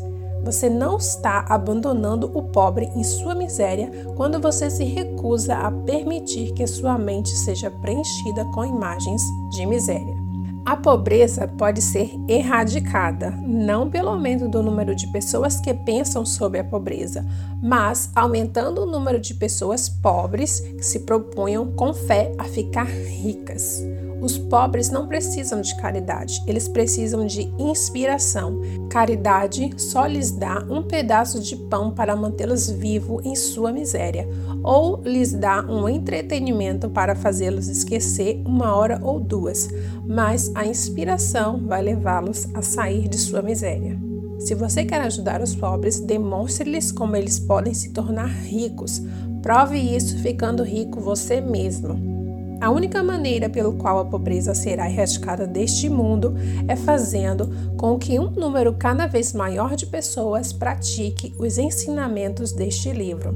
As pessoas devem ser ensinadas a enriquecer pela criação, não pela competição. Todo homem que se torna rico pela competição derruba a escada pela qual subiu e mantém os outros embaixo, mas todo homem que fica rico pela criação, abre caminho para que milhares de pessoas o sigam e os inspira a fazê-lo. Você não está sendo duro de coração ou insensível quando se recusa a ter piedade pela pobreza. A ver a pobreza, ler sobre a pobreza, pensar ou falar sobre ela, ou ouvir aqueles que falam sobre isso. Use sua força de vontade para manter sua mente fora do tema da pobreza e para mantê-la fixa com fé e propósito na visão do que você quer. Capítulo 10 Promovendo o uso da vontade. Você não pode reter uma visão verdadeira e clara da riqueza se você estiver constantemente voltando sua atenção para imagens opostas, sejam externas ou imaginárias. Não fale de seus problemas financeiros passados. Se você os teve, não pense mais sobre isso. Não fale da pobreza de seus pais ou das dificuldades de sua infância. Fazer qualquer uma dessas coisas é mentalmente classificar-se como um pobre e isto bloqueará o movimento das coisas em sua direção. Deixe que os mortos enterrem seus mortos, como disse Jesus. Mantenha a pobreza e todas as coisas que lhe dizem respeito totalmente distante de você. Você aceitou uma certa teoria do universo como sendo correta e estão depositando todas as suas esperanças de felicidade neste fato que você ganha dando ouvidos a teorias conflitantes. Não leia livros religiosos que dizem que o mundo está a caminho para o fim. Não leia textos de apocalípticos ou de filósofos pessimistas que lhe dizem que ele está indo para o diabo. O mundo não está indo para o diabo, está indo para Deus. É um maravilhoso devir. Verdade, pode haver muitas coisas atualmente que são desagradáveis, mas de que serve estudá-las se certamente passarão e quando o estudo delas só tende a impedir a sua passagem e mantê-las com a gente? Por que se dar tempo e atenção a coisas que estão sendo superadas pelo crescimento evolucionário quando você pode apressar sua superação somente ao promover o crescimento evolutivo fazendo a parte que te cabe? Não importa o quão horrível possa parecer as condições em certos países, regiões ou lugares, você desperdiça seu tempo e destrói suas próprias possibilidades considerando-os. Você deve se interessar pelo mundo que enriquece.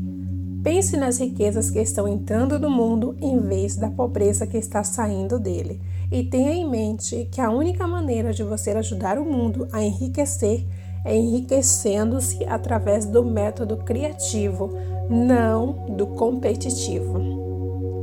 Dê sua atenção total à riqueza, ignore a pobreza. Sempre que você pensar ou falar sobre os que são pobres, pense e fale deles como aqueles que estão enriquecendo, como aqueles que devem ser parabenizados em vez de se ter piedade. Assim, eles e os outros vão receber a inspiração e começarão a procurar o caminho de saída. Não é porque digo que todo o seu tempo, sua mente e pensamento devem ser dedicados à riqueza que isso signifique que você deva ser sórdido ou mesquinho. Tornar-se realmente rico é o mais nobre objetivo que você pode ter na vida, porque inclui todo o resto. No plano competitivo, a luta para ficar rico é uma disputa infame de poder sobre os outros, mas quando entramos na mente criativa, tudo isso muda. Tudo que é possível no caminho em direção à grandeza e ao desenvolvimento da alma, do servir e do esforço nobre, vem por meio de ficar rico. Tudo se torna possível através do uso de coisas. Se te falta saúde física, você perceberá que para obtê-la é necessário que você fique rico. Somente aqueles que se emancipam da preocupação financeira e que têm os meios para viver uma existência livre de preocupações e seguir práticas de higiene podem ter e manter a saúde. Grandeza moral e espiritual só é possível para aqueles que estão acima da batalha competitiva pela existência, e somente aqueles que estão se tornando ricos no plano do pensamento criativo são livres das influências degradantes da competição. Se o seu coração está assentado sobre a felicidade doméstica, lembre-se de que o amor floresce melhor onde há refinamento, um alto nível de pensamento e liberdade de influências corruptoras, e estes encontram-se apenas onde as riquezas são atingidas pelo exercício do pensamento criativo, sem contenda ou rivalidade. Você não pode mirar em nada tão grande ou nobre, repito, como em se tornar rico, e você deve fixar sua atenção sobre sua imagem mental de riquezas, excluindo tudo o que possa vir a diminuir ou obscurecer a visão. Você deve aprender a ver a verdade subjacente em todas as coisas. Você deve ver sob todas as condições desfavoráveis a vida plena, sempre avançando em direção à sua mais completa expressão e felicidade. É a verdade de que não há tal coisa como a pobreza, que só há riqueza. Algumas pessoas permanecem na pobreza porque ignoram o fato de que há uma riqueza para eles, e a melhor forma de ensiná-los é mostrando-lhes o caminho de afluência em si próprio e por suas conquistas.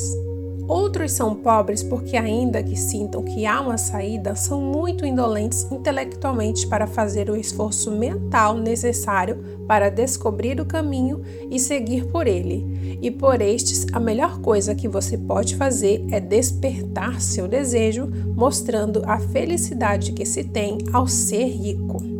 Outros ainda são pobres porque, quando tiveram alguma noção da ciência, se tornaram tão sobrecarregados e perdidos no labirinto de teorias metafísicas e ocultas que não souberam que caminho tomar. Tentaram uma mistura de muitos sistemas e falharam em todos. Para estes, novamente, a melhor coisa a fazer é mostrar o caminho certo por meio de sua própria pessoa e prática. Uma grama de ação vale mais do que um quilo de teorização. A melhor coisa que você pode fazer para o mundo inteiro é fazer o máximo de si. Não há maneira mais eficaz de servir a Deus e à humanidade do que ficando rico. Isto é, se você ficar rico pelo método criativo e não pelo competitivo. Outra coisa, nós afirmamos que este livro dá em detalhes os princípios da ciência de ficar rico. Se isso é verdade, você não precisa ler qualquer outro livro sobre o assunto. Isso pode parecer pequeno e egoísta, mas considere: não há mais nenhum método científico de cálculo na matemática do que a adição, subtração, multiplicação e divisão. Nenhum outro método é possível. Pode haver apenas uma menor distância entre dois pontos.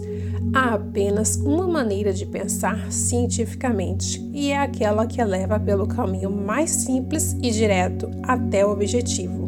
Ninguém nunca formulou um sistema mais rápido e simples do que o proposto neste documento, que foi despido de tudo o que não era essencial.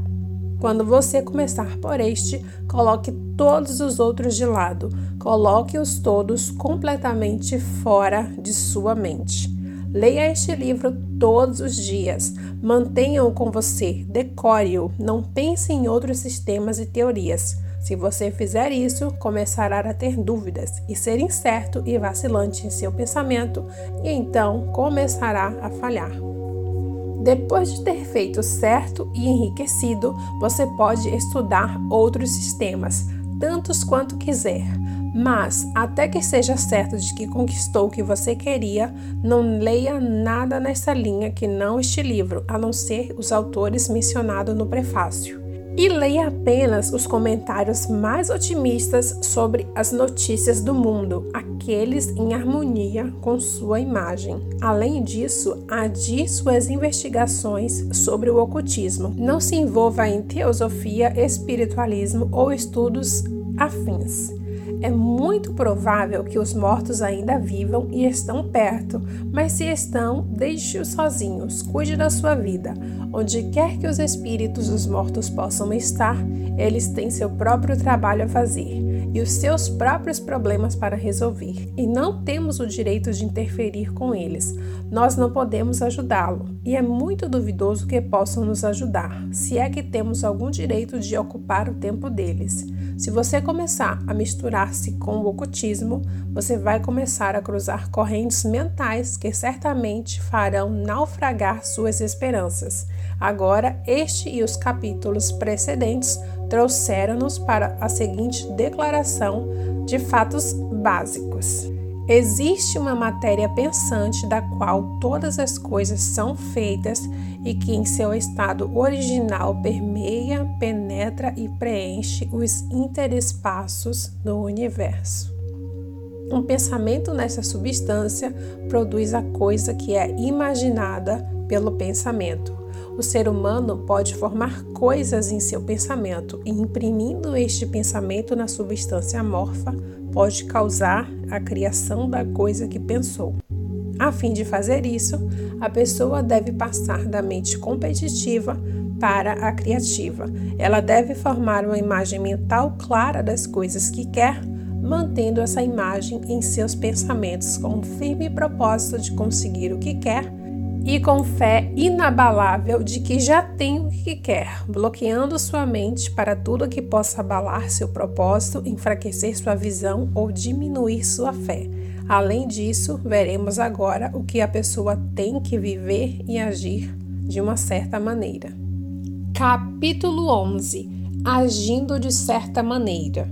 O pensamento é a força criadora ou a força propulsora que gera o poder criativo para agir.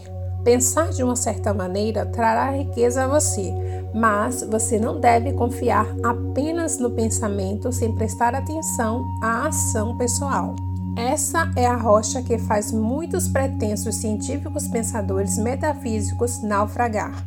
O fato de não conectar o pensamento com a ação pessoal ainda não atingimos, supondo que seja possível, o estágio de desenvolvimento no qual o ser humano seja capaz de criar diretamente a partir da substância amorfa, prescindindo dos processos da natureza ou da ação de mãos humanas. O ser humano deve não apenas pensar, mas completar seu pensamento com a ação pessoal. Pelo pensamento, você pode fazer com que o ouro no coração das montanhas seja impulsionado em sua direção. Mas ele não se extrairá sozinho, se converterá em moeda e rolará ao longo das estradas procurando o caminho até o seu bolso. Sob o poder mobilizador do Espírito Supremo, os negócios se organizarão de tal forma que alguém será levado a minerar ouro para você transições de negócios de outros homens se alinharão de forma a que o ouro seja levado em sua direção. E você deve então organizar seus próprios negócios de forma a ser capaz de recebê-los quando chegar. Seu pensamento faz todas as coisas, animadas e inanimadas, trabalhar para trazer o que você quer. Mas sua atividade pessoal deve ser tal que você possa receber corretamente o que quer quando chegar. Você não deve receber isso como caridade ou roubar. Você deve dar a cada um mais em valor de uso do que recebe em valor de dinheiro.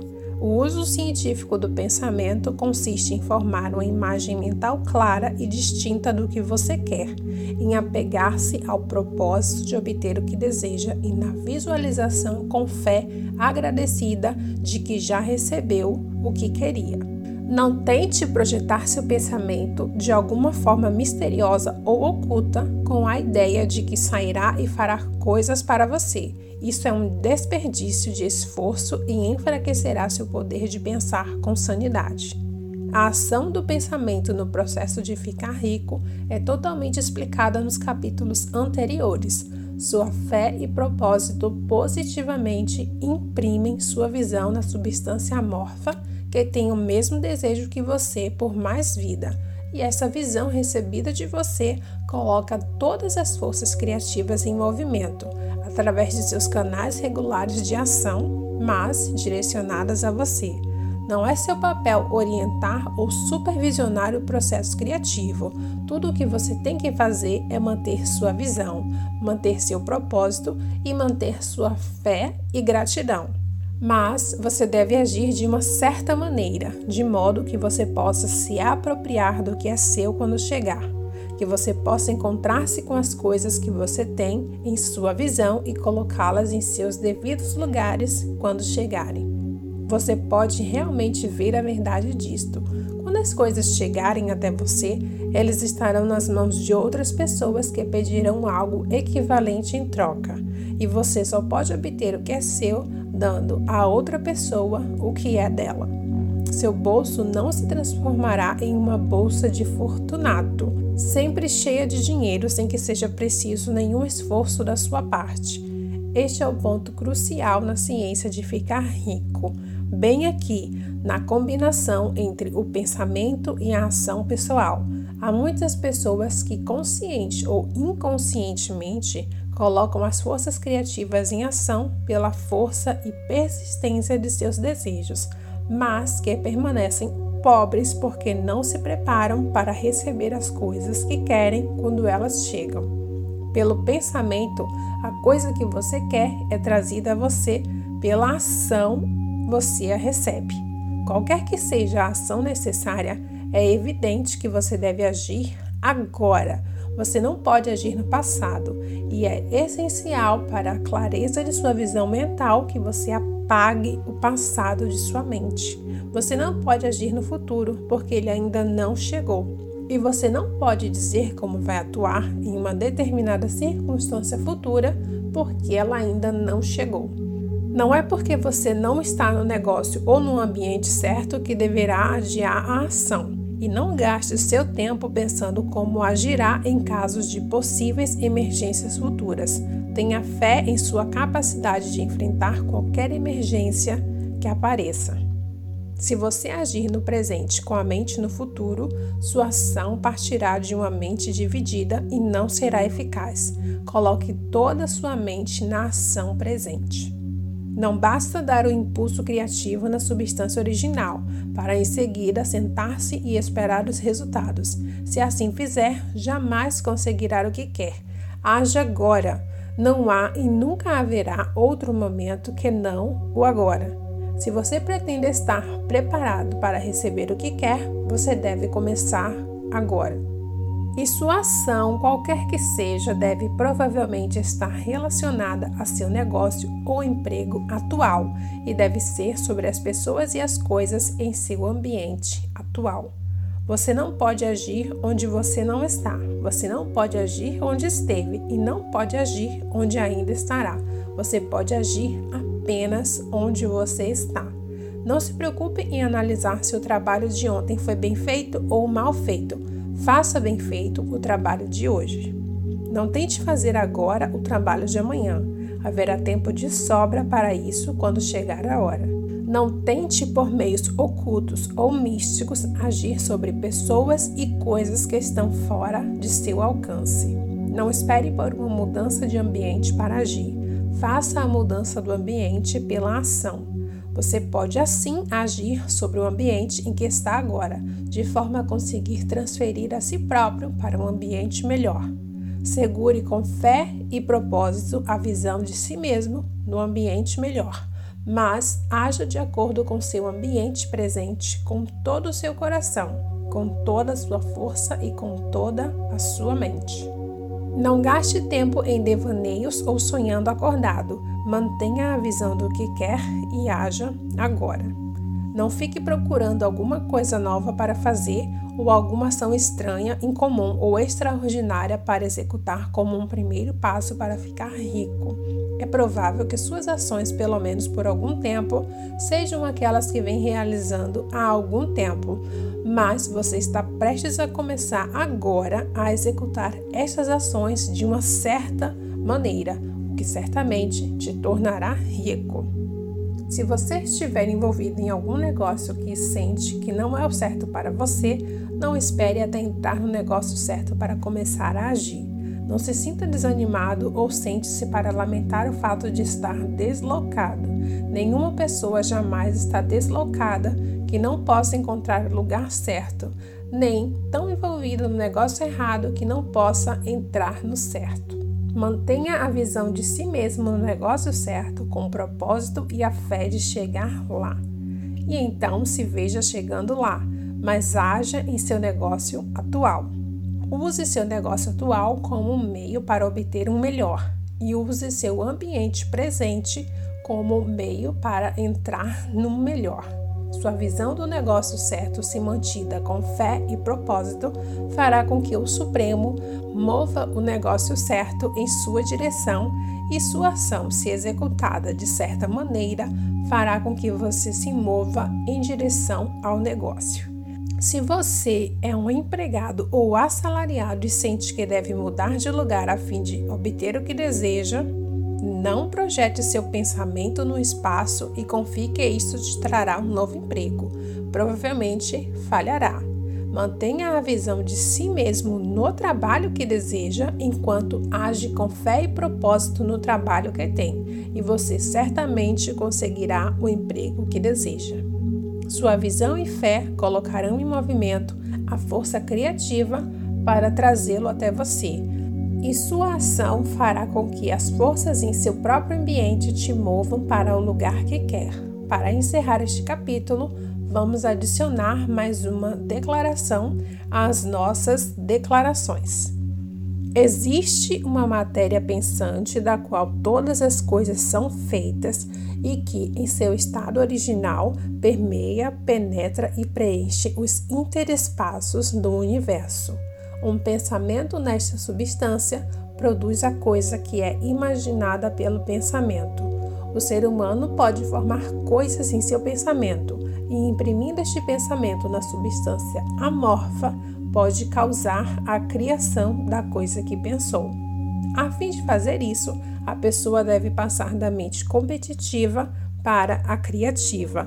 Ela deve formar uma imagem mental clara das coisas que quer, mantendo essa imagem em seus pensamentos, com o firme propósito de conseguir o que quer e com fé inabalável de que já tem o que quer, bloqueando sua mente para tudo que possa abalar seu propósito, enfraquecer sua visão ou diminuir sua fé.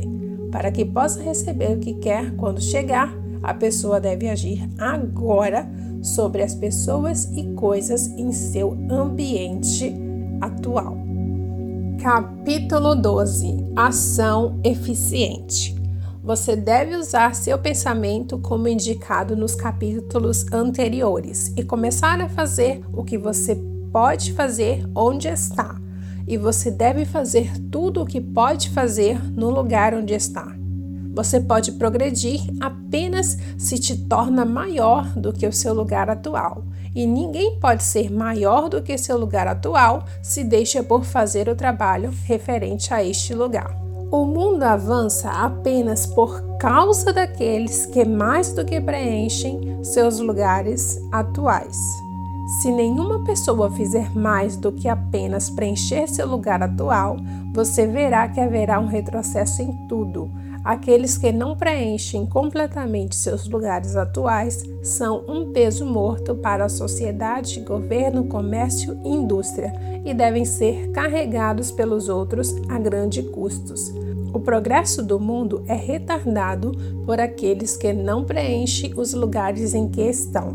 Eles pertencem a uma época anterior e a um estágio ou plano de vida inferior, e sua tendência é a degeneração. Nenhuma sociedade pode avançar se cada pessoa for menor do que seu lugar. A evolução social é guiada pela lei da evolução física e mental. No mundo animal, a evolução é causada pelo excesso de vida. Quando um organismo tem mais vida do que pode ser expressa pelas funções de seu próprio plano, desenvolve os órgãos de um plano superior e uma nova espécie é originada. Nunca haveria novas espécies se não tivesse havido organismos que mais do que preenchessem seus lugares. A lei é exatamente a mesma para você. Ficar rico depende da aplicação desse princípio a seus próprios negócios. Cada dia pode ser um dia de sucesso ou de fracasso, e são os dias de sucesso que trazem a você o que você deseja.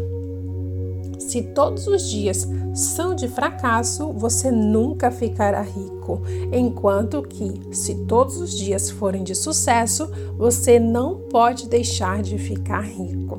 Se há algo que pode ser feito hoje e você não faz, você falhou no que diz respeito a esta ação, e as consequências podem ser mais desastrosas do que você imagina. Você não pode prever os resultados, mesmo do ato mais trivial.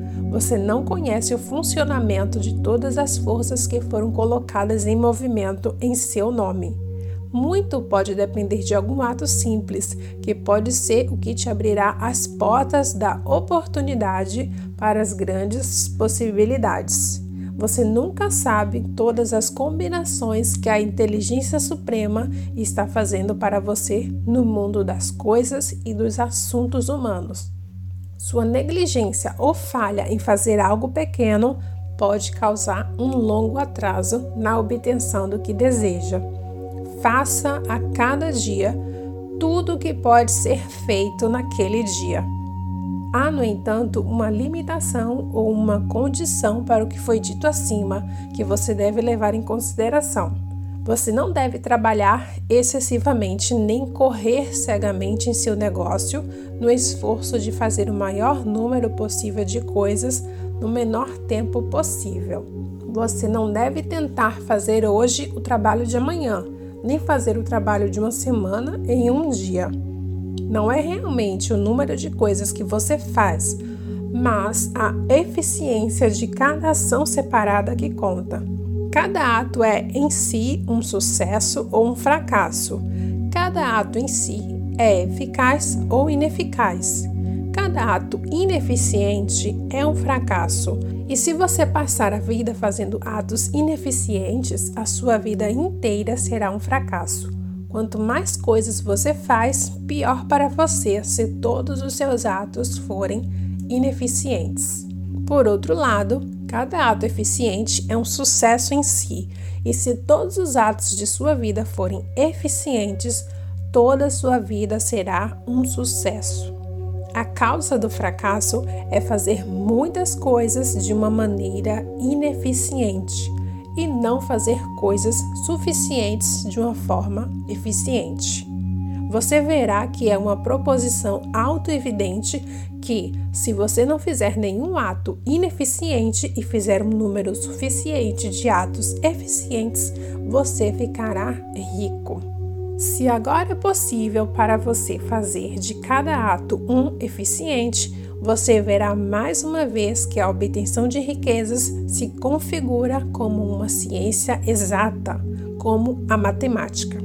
A questão é: então, se você pode fazer de cada ato isolado um sucesso em si mesmo, e isso você pode certamente fazer. Você pode fazer de cada ato um sucesso, porque todo o poder está trabalhando com você e todo o poder não pode falhar.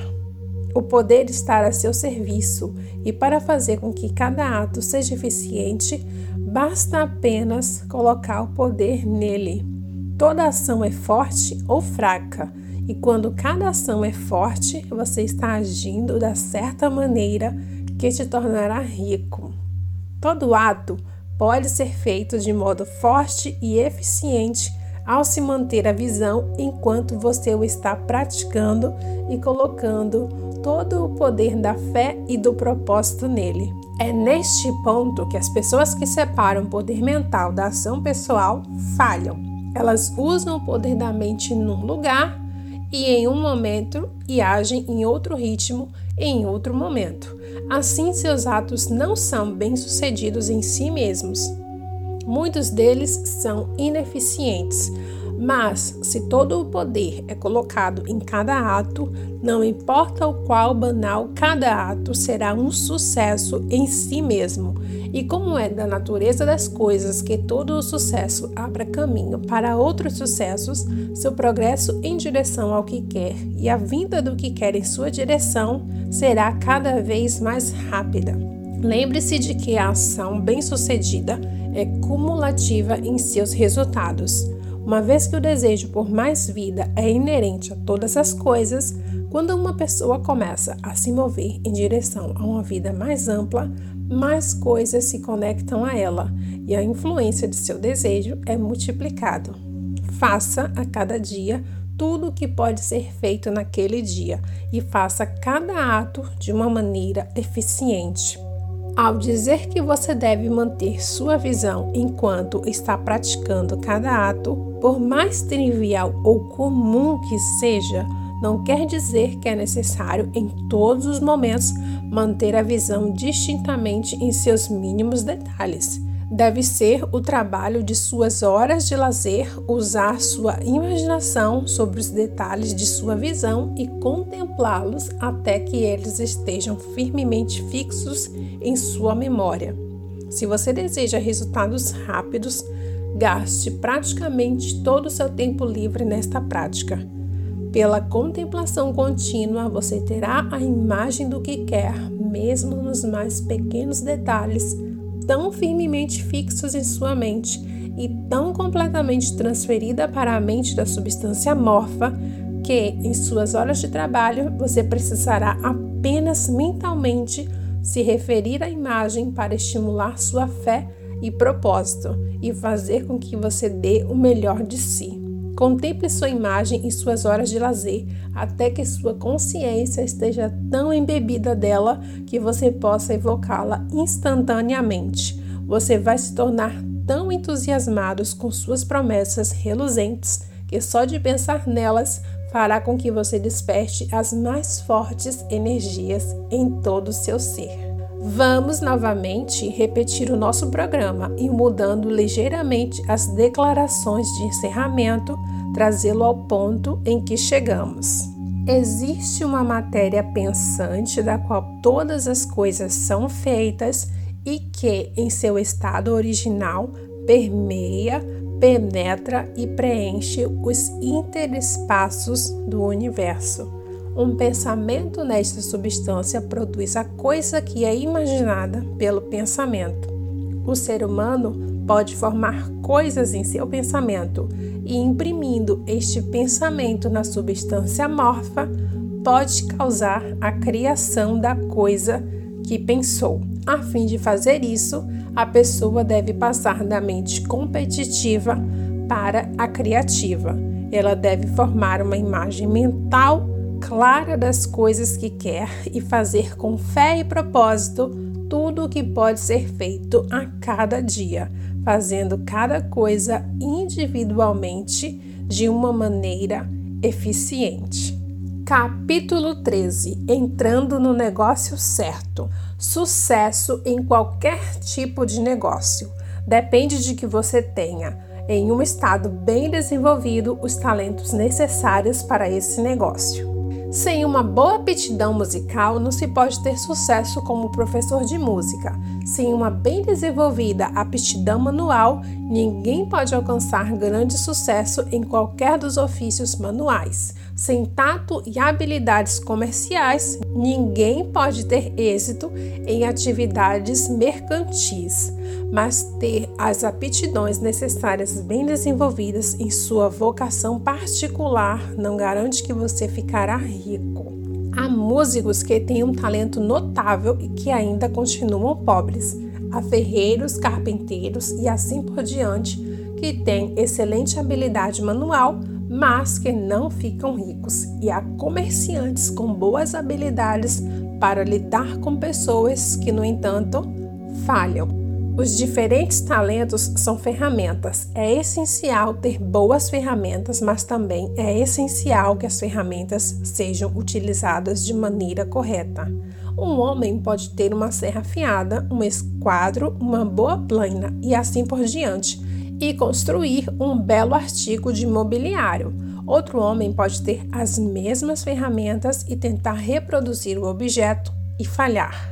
Ele não sabe como usar boas ferramentas de uma forma bem-sucedida. As várias aptidões da sua mente são as ferramentas com as quais você deve fazer o trabalho que o tornará rico. Será mais fácil para você ter sucesso se você entrar em um negócio para o qual esteja bem equipado com as ferramentas mentais. De um modo geral, você se sairá melhor em um negócio no qual utilize seus talentos mais proeminentes, aquele para o qual você é naturalmente melhor equipado. Mas há limitações para esta declaração também. Ninguém deve considerar sua vocação como irrevogavelmente determinada pelas tendências com que nasceu.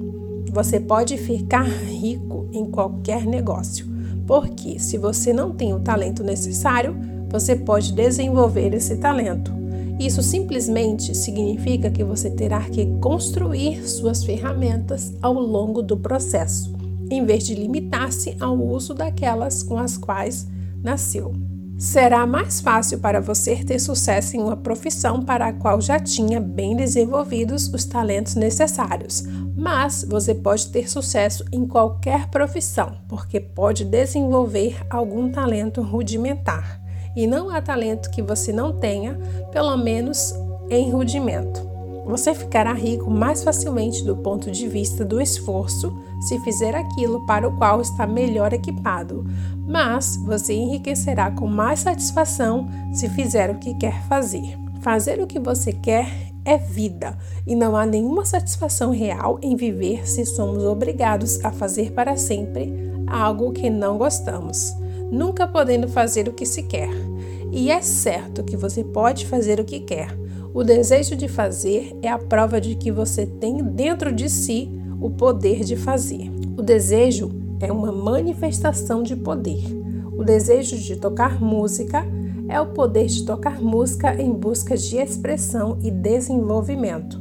O desejo de inventar dispositivos mecânicos é o talento mecânico procurando expressão e desenvolvimento. Onde não há poder, seja desenvolvido ou subdesenvolvido para fazer algo, nunca haverá nenhum desejo de fazê-lo. E quando há forte desejo de fazer algo, é prova de que o poder de fazê-lo é forte, necessitando apenas ser desenvolvido e aplicado da maneira correta. Em condições iguais, é melhor selecionar o negócio para o qual você tem o melhor talento desenvolvido. Mas, se você tem um forte desejo de se envolver em qualquer linha especial de trabalho, você deve selecionar este trabalho como alvo principal a mirar.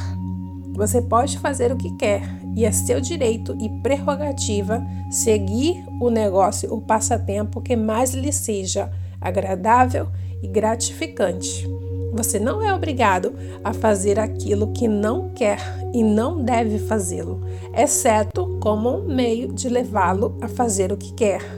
Se houve erros no passado cujas consequências colocaram você em um negócio ou em um ambiente indesejável, você pode ser obrigado por algum tempo a fazer algo de que não gosta, mas você pode tornar mais agradável o trabalho se souber que é por meio dele que conseguirá vir a fazer o que você quer.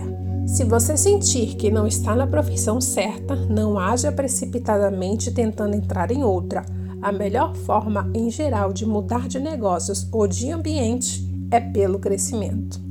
Não tenha medo de fazer uma mudança súbita e radical se a oportunidade se apresentar e você sentir, após cuidadosa consideração, que é a oportunidade certa.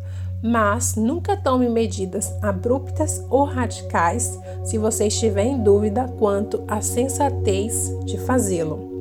Nunca há nenhuma pressa no plano criativo e não há falta de oportunidade. Quando você sair da mente competitiva, você entenderá que nunca é preciso agir precipitadamente. Ninguém te impedirá de fazer o que quer. Há o suficiente para todos. Se um espaço é tomado, um outro e melhor será aberto para você um pouco mais adiante. Quando você estiver em dúvida, espere, relaxe na contemplação de sua visão e aumente sua fé e propósito, e de toda maneira, em momentos de dúvida e indecisão, cultive a gratidão. Um dia ou dois gastos na contemplação da visão do que você quer e em agradecimento sincero de que está recebendo, colocará sua mente em relação tão estreita com o Supremo que você não cometerá nenhum erro quando agir. Há uma mente que sabe tudo o que há para saber, e você pode entrar em estreita união com esta mente pela fé e pelo propósito de progredir na vida, se você tiver profunda gratidão. Os erros vêm de se agir precipitadamente ou atuar no medo ou na dúvida, ou no esquecimento do motivo certo, que é mais vida para todos e menos para ninguém. Conforme você segue numa certa maneira, as oportunidades virão a você em número cada vez maior. Você terá que ser muito firme em sua fé e propósito e manter contato próximo com a mente universal pela gratidão reverente. Faça tudo o que você pode fazer de forma perfeita todos os dias, mas faça-o sem pressa, preocupação ou medo. Vá o mais rápido que puder, mas nunca se apresse. Lembre-se que no momento em que você começa a correr, deixará de ser um criador para se tornar um competidor e cairá de volta ao velho plano. Sempre que você sentir pressa, faça uma pausa, fixe sua atenção na imagem mental da coisa que quer e comece a dar graças pelo fato de já estar conseguindo. O exercício da gratidão nunca deixa de fortalecer sua fé e renovar seu propósito. Capítulo 14 A impressão de prosperidade. Mudando ou não de profissão, suas ações no presente devem ser aquelas relativas ao negócio em que você está engajado no momento. Você pode entrar no negócio que quer fazendo um uso construtivo do negócio em que já está estabelecido, fazendo seu trabalho diário de uma certa maneira. E na medida em que seu negócio consiste em lidar com outras pessoas, seja pessoalmente ou não, O pensamento-chave de todos os seus esforços deve ser o de transmitir a cada um a impressão de prosperidade. Prosperidade é o que todos, homens e mulheres, estão buscando.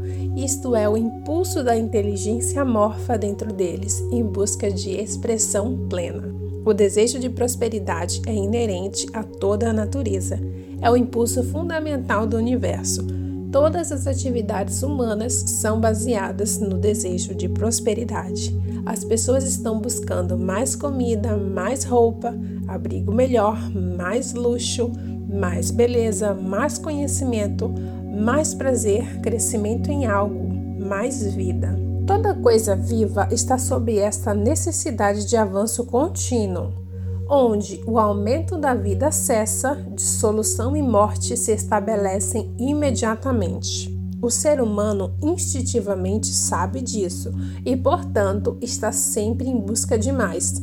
Esta lei do desenvolvimento perpétuo é abordado por Jesus na parábola dos talentos. A Todo o que tem, dar-lhe-se-á e terá em abundância, mas ao que não tem, até o que tem, ser-lhe-á tirado. O desejo normal para o aumento da riqueza não é um mal ou uma coisa repreensível, é simplesmente o desejo de uma vida mais abundante. É aspiração e porque é o instinto mais profundo de sua natureza, todo ser humano é atraído para aquele que pode lhe dar meios de vida. Ao seguir de uma certa maneira, como descrito nas páginas anteriores, você estará obtendo uma melhora contínua para si mesmo e estará dando isso a todos com quem se relaciona. Você é um centro criativo a partir do qual a prosperidade se irradia para todos. Tenha certeza disso e transmita isso a cada homem, mulher ou criança com quem entrar em contato. Não importa quão pequena seja a transação, mesmo que seja apenas a venda de uma barra de doce para uma criança. Coloque nela o pensamento de prosperidade e certifique-se de que o cliente esteja inoculado com o pensamento. Transmita a impressão de prosperidade em tudo o que você fizer, de modo que todas as pessoas tenham a impressão de que você é uma pessoa próspera e que fará progredir todos que lidam com você, mesmo com as pessoas que encontra de forma casual sem qualquer intenção de negócio e a quem você não tentar vender nada, dê a ideia de prosperidade. Você pode transmitir essa impressão mantendo a fé inabalável de que você mesmo está a caminho da prosperidade e deixe que esta fé inspire, preencha e permeie toda a ação. Faça tudo na firme convicção de que você é uma pessoa próspera e que você está trazendo o progresso a todos. Sinta que está ficando rico e que ao fazê-lo você está tornando rico a outros e concedendo benefício a todos. Não ostente nem se gabe de seu sucesso ou fale sobre isso desnecessariamente. A verdadeira fé nunca é prepotente. Onde quer que você encontre uma pessoa prepotente, você encontrará alguém que é secretamente duvidoso e medroso. Basta sentir a fé e deixe-a trabalhar em cada transação. Deixe que cada ato, tom e olhar expressem a total certeza de que você está ficando rico, de que já é rico. As palavras não serão necessárias para comunicar esse sentimento aos outros, pois eles vão sentir a sensação de prosperidade quando em sua presença e serão atraídos a você outra vez. Você deve impressionar tanto os outros que eles vão sentir que, ao se associar a você, receberão prosperidade para eles também. Assegure-se de que você lhes dá um valor de uso maior do que o valor em dinheiro que está recebendo. Tenha um orgulho honesto em fazer isso e faça com que todo mundo saiba disso e não lhe faltarão clientes as pessoas irão para onde tiverem prosperidade. E o Supremo, que deseja progresso em tudo, que sabe tudo, moverá em sua direção homens e mulheres que nunca ouviram falar de você. Seu negócio progredirá rapidamente e você ficará surpreso com os benefícios inesperados que virão até você. Você será capaz, dia após dia, de fazer associações maiores, assegurar melhores vantagens e entrar, se quiser, em uma profissão que te seja mais agradável. E ao fazer tudo isso, você nunca deve perder de vista a visão do que quer, ou sua fé e propósito em conseguir o que quer. Deixe-me dar-lhe aqui um aviso em relação aos motivos. Cuidado com a tentação insidiosa de buscar o poder sobre as outras pessoas.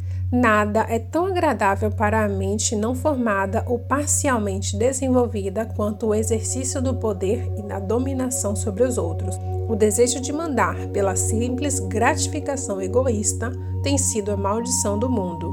Por incontáveis eras, reis e senhores encharcaram a terra com sangue em suas batalhas para estender seus domínios, não para promover mais vida para todos, mas para obter mais poder para si. Hoje, o principal intuito do mundo empresarial e industrial é o mesmo. Os homens mobilizam seus exércitos de dólares e devastam as vidas e corações de milhões na mesma louca disputa pelo poder sobre os outros. Reis comerciais, como reis políticos, são inspirados pelo desejo de poder.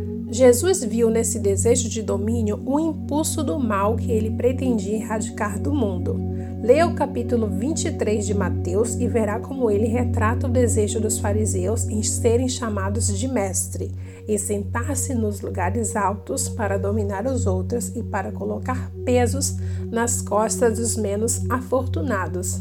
E observe, como ele contrapõe esse desejo de domínio com a busca fraternal pelo bem comum a qual convoca seus discípulos. Esteja atento para a atenção de ansiar por autoridade, de se tornar um mestre, de ser considerado como alguém que está acima do rebanho comum, de impressionar os outros pela ostentação exagerada e assim por diante.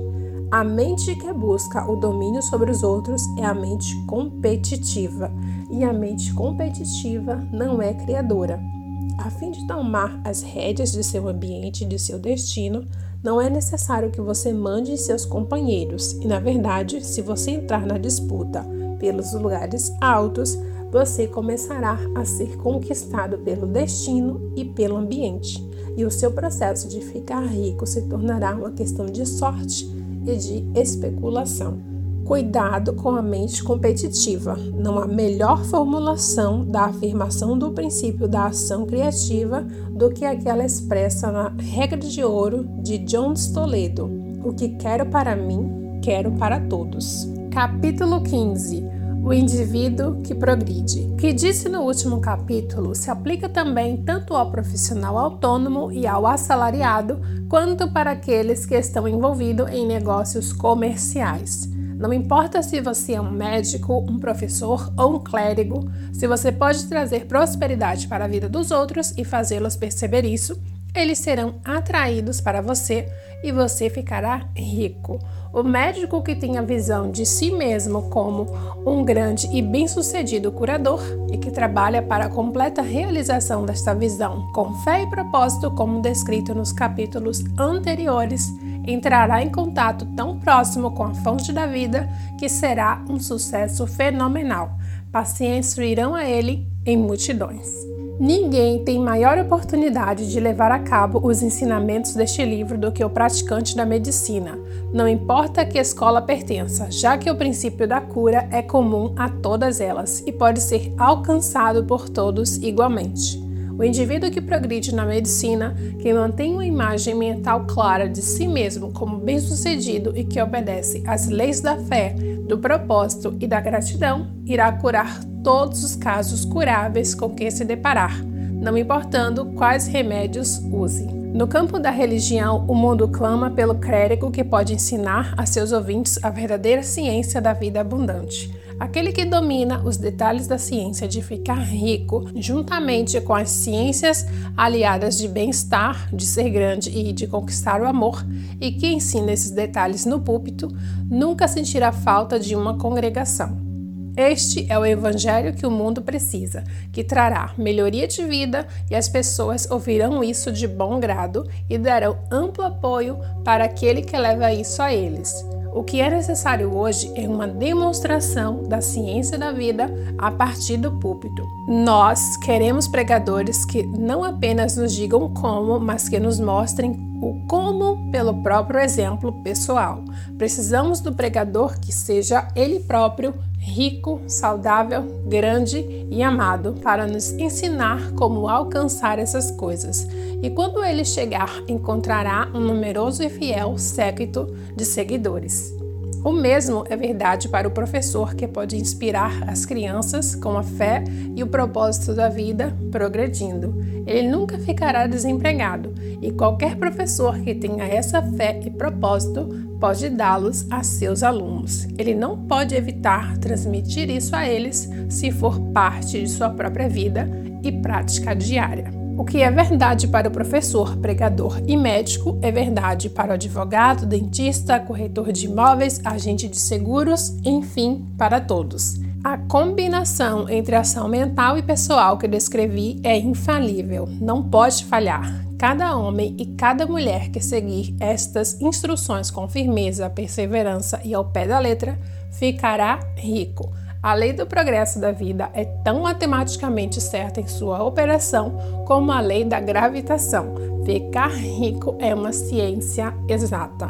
O assalariado perceberá que isso é verdade para o seu caso, assim como para qualquer dos outros mencionados.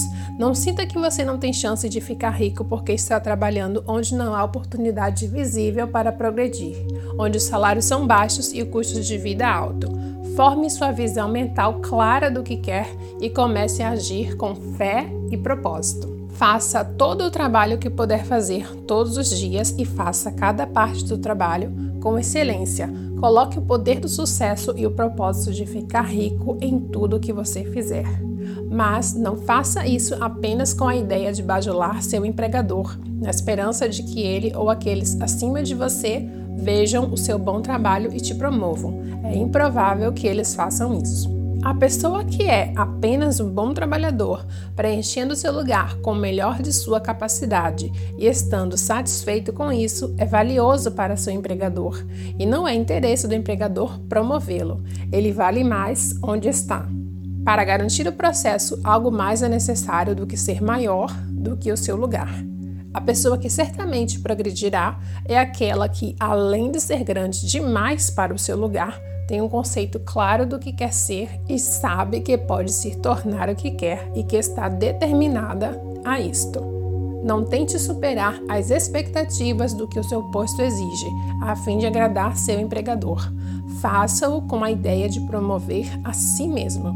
Mantenha a fé e o propósito de progresso antes, durante e depois do horário de expediente. Segure-o de tal forma que cada pessoa que entrar em contato com você, seja seu gerente, seu colega ou um simples conhecido, sentirá o poder do propósito irradiando de você, de modo que todos tenham a percepção de progresso e prosperidade vindos de você as pessoas serão atraídas para você, e se não houver possibilidade de promoção em seu trabalho atual, você verá muito em breve uma oportunidade de ir para outro emprego. Há um poder que nunca deixa de apresentar oportunidade para o indivíduo que progride e que está se movendo em obediência à lei. Deus não pode deixar de ajudá-lo se você age de uma certa maneira. Ele deve fazê-lo a fim de ajudar a si mesmo. Não há nada em suas circunstâncias ou na situação da economia que possa mantê-lo para baixo. Se você não pode ficar rico trabalhando para uma grande companhia, você pode ficar rico em uma fazenda de 10 hectares. E se você começar a se mover de certa maneira, você certamente escapará das garras das grandes companhias e irá até a fazenda ou qualquer outro lugar que queira. Se alguns milhares de funcionários agissem de certa maneira, as grandes companhias em breve estariam em uma situação ruim. Elas teriam que dar a seus trabalhadores mais oportunidades ou sair do negócio. Ninguém tem que trabalhar para uma empresa. As corporações só podem manter as pessoas nas chamadas condições desesperadoras apenas enquanto há pessoas que são demasiado ignorantes sobre a ciência de ficar rico ou muito intelectualmente preguiçosas para praticá-la. Comece com esta forma de pensar e agir, e sua fé e propósito farão com que rapidamente você veja várias oportunidades de melhorar sua situação. Tais oportunidades virão rapidamente porque o Supremo, trabalhando em tudo e trabalhando para você, as trará até você. Não espere pela oportunidade de ser tudo o que quer. Quando uma oportunidade de ser mais do que é agora for apresentada, e se você se sentir impelido em direção a ela, agarre-a. Será o primeiro passo para uma oportunidade maior. Não há tal coisa possível neste universo como a falta de oportunidades para a pessoa que está vivendo a vida que progride. É inerente à constituição do cosmos que todas as coisas devem ser para ela e trabalhar juntos para seu bem, e ela deve certamente ficar rica e age e pensa de uma certa maneira. Então, deixe com que homens e mulheres assalariados estudem este livro com muito cuidado e entrem com confiança no curso de ação que ele prescreve. Não falhará. Capítulo 16 Alguns cuidados e observações conclusivas. Muitas pessoas zombam da ideia de que haja uma ciência exata de ficar rico, mantendo a impressão de que o suprimento de riqueza é limitado. Insistirão que as instituições sociais e governamentais devam ser alteradas antes de que qualquer número considerável de pessoas possam se emancipar. Mas isso não é verdade. É verdade que os governos existentes mantêm as massas na pobreza, mas isso é porque as massas não pensam e agem de uma certa maneira. Se as massas começam a se mover para adiante, como sugerido neste livro, nem os governos nem os sistemas industriais podem impedi-las. Todos os sistemas se modificarão para acomodar o movimento de emancipação. Se as pessoas têm a mente que progride, têm a fé que podem se tornar ricas e avançam com o firme propósito de se tornarem ricas, nada poderá, de maneira alguma, mantê-las na pobreza. As pessoas podem aderir a certa maneira a qualquer momento e sob qualquer governo e tornarem-se ricas. E quando um número considerado de indivíduos o fizer, sob qualquer governo, acarretará com que o sistema seja modificado de modo a abrir caminhos para os outros. Quanto mais pessoas ficarem ricas no plano competitivo, pior para os outros. Quanto mais ficarem no plano criativo, melhor para todos.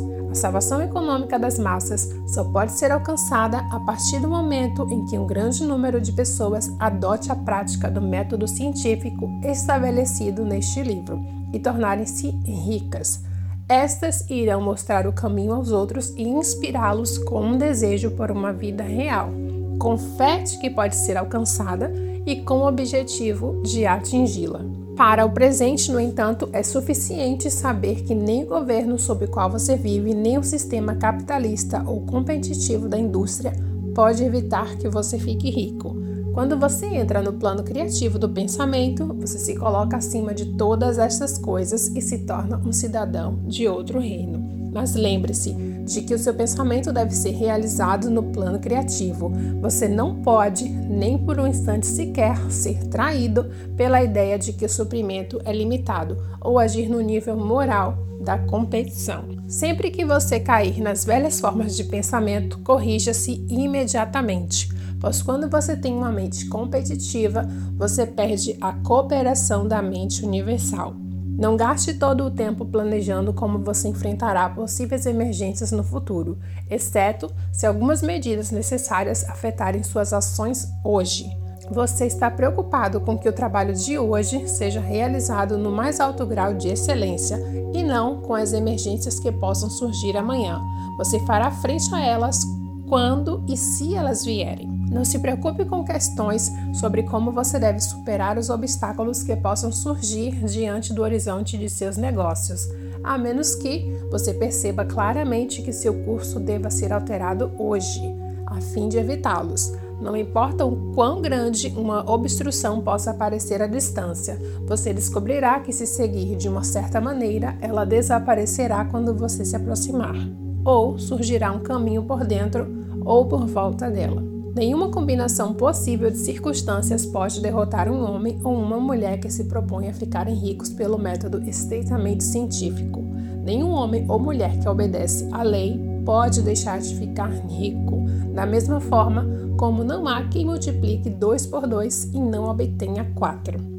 Não tenha nenhum pensamento ansioso sobre possíveis desastres, obstáculos, pânicos ou combinações de circunstâncias desfavoráveis. Haverá tempo suficiente para enfrentar essas coisas quando se apresentarem diante de ti, e você descobrirá que cada dificuldade carrega consigo os recursos para sua recuperação. Esteja atento a seu discurso. Nunca fale de si mesmo, de seus negócios ou de qualquer outra coisa de um modo desanimado ou desanimador. Nunca admita a possibilidade de falha ou fale de uma maneira que pressuponha o fracasso como uma possibilidade. Nunca fale das circunstâncias como sendo duras ou das condições dos negócios como sendo duvidosas. As circunstâncias podem ser duras e negócios duvidosos para aqueles que estão no plano competitivo, mas nunca será assim para você. Você pode criar o que quiser e você está acima do medo. Quando os outros estiverem passando por tempos difíceis e de negócios fracos, você encontrará suas maiores oportunidades. Treine-se para pensar e olhar o mundo como um algo que está se tornando, que está crescendo e para considerar o mal aparente como sendo apenas algo que ainda está pouco desenvolvido. Sempre fale em termos de progresso, pois fazer o contrário é negar sua fé, e negar sua fé é perdê-la. Nunca se permita se sentir decepcionado. Você pode esperar ter uma determinada coisa em um certo momento e não obtê-la naquele momento e isso te parecerá um fracasso. Mas, se você mantiver sua fé, descobrirá que o fracasso é apenas aparente. Siga adiante da certa maneira, e se você não receber essa coisa, você receberá algo muito melhor que fará você perceber que o que parecia um fracasso era, na verdade, um grande sucesso. Um estudante desta ciência havia colocado em sua mente fazer um determinado arranjo de negócios que lhe parecia no momento muito desejável e pelo qual trabalhou por algumas semanas. Quando o momento crucial chegou, a coisa falhou de uma forma totalmente inexplicável. Era como se alguma influência invisível estivesse atrapalhando secretamente contra ele. Ele não ficou desapontado, pelo contrário, agradeceu a Deus por seu desejo ter sido frustrado e manteve-se constantemente com uma mente agradecida. Em poucas semanas, uma oportunidade muito melhor apareceu em seu caminho que nem se comparava ao primeiro negócio que ele tentou fazer. E ele percebeu que uma mente que sabia mais do que ele o impediu de perder o bem maior por enredar-se com algo menor. Essa é a maneira pela qual cada fracasso aparente funcionará para você, se você mantiver sua fé, agarrar-se a seu propósito, tiver gratidão e fizer a cada dia tudo o que pode ser feito naquele dia, fazendo cada ação individualmente com excelência. Quando você falha é porque não pediu bastante. Siga adiante e algo muito maior do que estava procurando certamente virá até você. Lembre-se disso. Você não falhará por falta do talento necessário para fazer o que deseja. Se você seguir como eu indiquei, você irá desenvolver todo o talento necessário para fazer o seu trabalho. Não está dentro do escopo deste livro tratar sobre a ciência de cultivar talentos, mas é tão certa e simples como o processo de ficar rico. No entanto, não existe ou vacile por medo de que quando você chegar a um determinado lugar, falhará por falta de competência. Siga sempre adiante e quando você chegar a esse lugar, a competência será fornecida a você. A mesma fonte de competência que permitiu ao inculto Lincoln realizar o melhor trabalho já realizado em um governo por um único homem está aberta a você. Você pode recorrer a toda a mente em busca da sabedoria necessária para fazer frente às responsabilidades que te forem dadas. Siga adiante na plena fé. Estude este livro, faça dele seu companheiro permanente até que você domine todas as ideias contidas nele. Enquanto você estiver se estabelecendo firmemente nesta fé, seria bom abrir mão dos divertimentos e prazeres, bem como manter-se afastado dos lugares onde ideias em conflitos com essas estejam sendo disseminadas por meio de palestras ou sermões. Não leia literatura pessimista ou conflitante ou entre em discussões sobre o assunto. Faça poucas leituras que não sejam sobre os escritores mencionados no prefácio. Passe a maior parte do seu tempo de lazer contemplando sua visão. Cultivando a Gratidão e lendo este livro. Ele contém tudo o que você precisa saber sobre a ciência de ficar rico e você encontrará todos os fundamentos resumidos no capítulo seguinte. Capítulo 17 Resumo da ciência de ficar rico. Existe uma matéria pensante da qual todas as coisas são feitas e que, em seu estado original, permeia, penetra e preenche os interespaços do universo.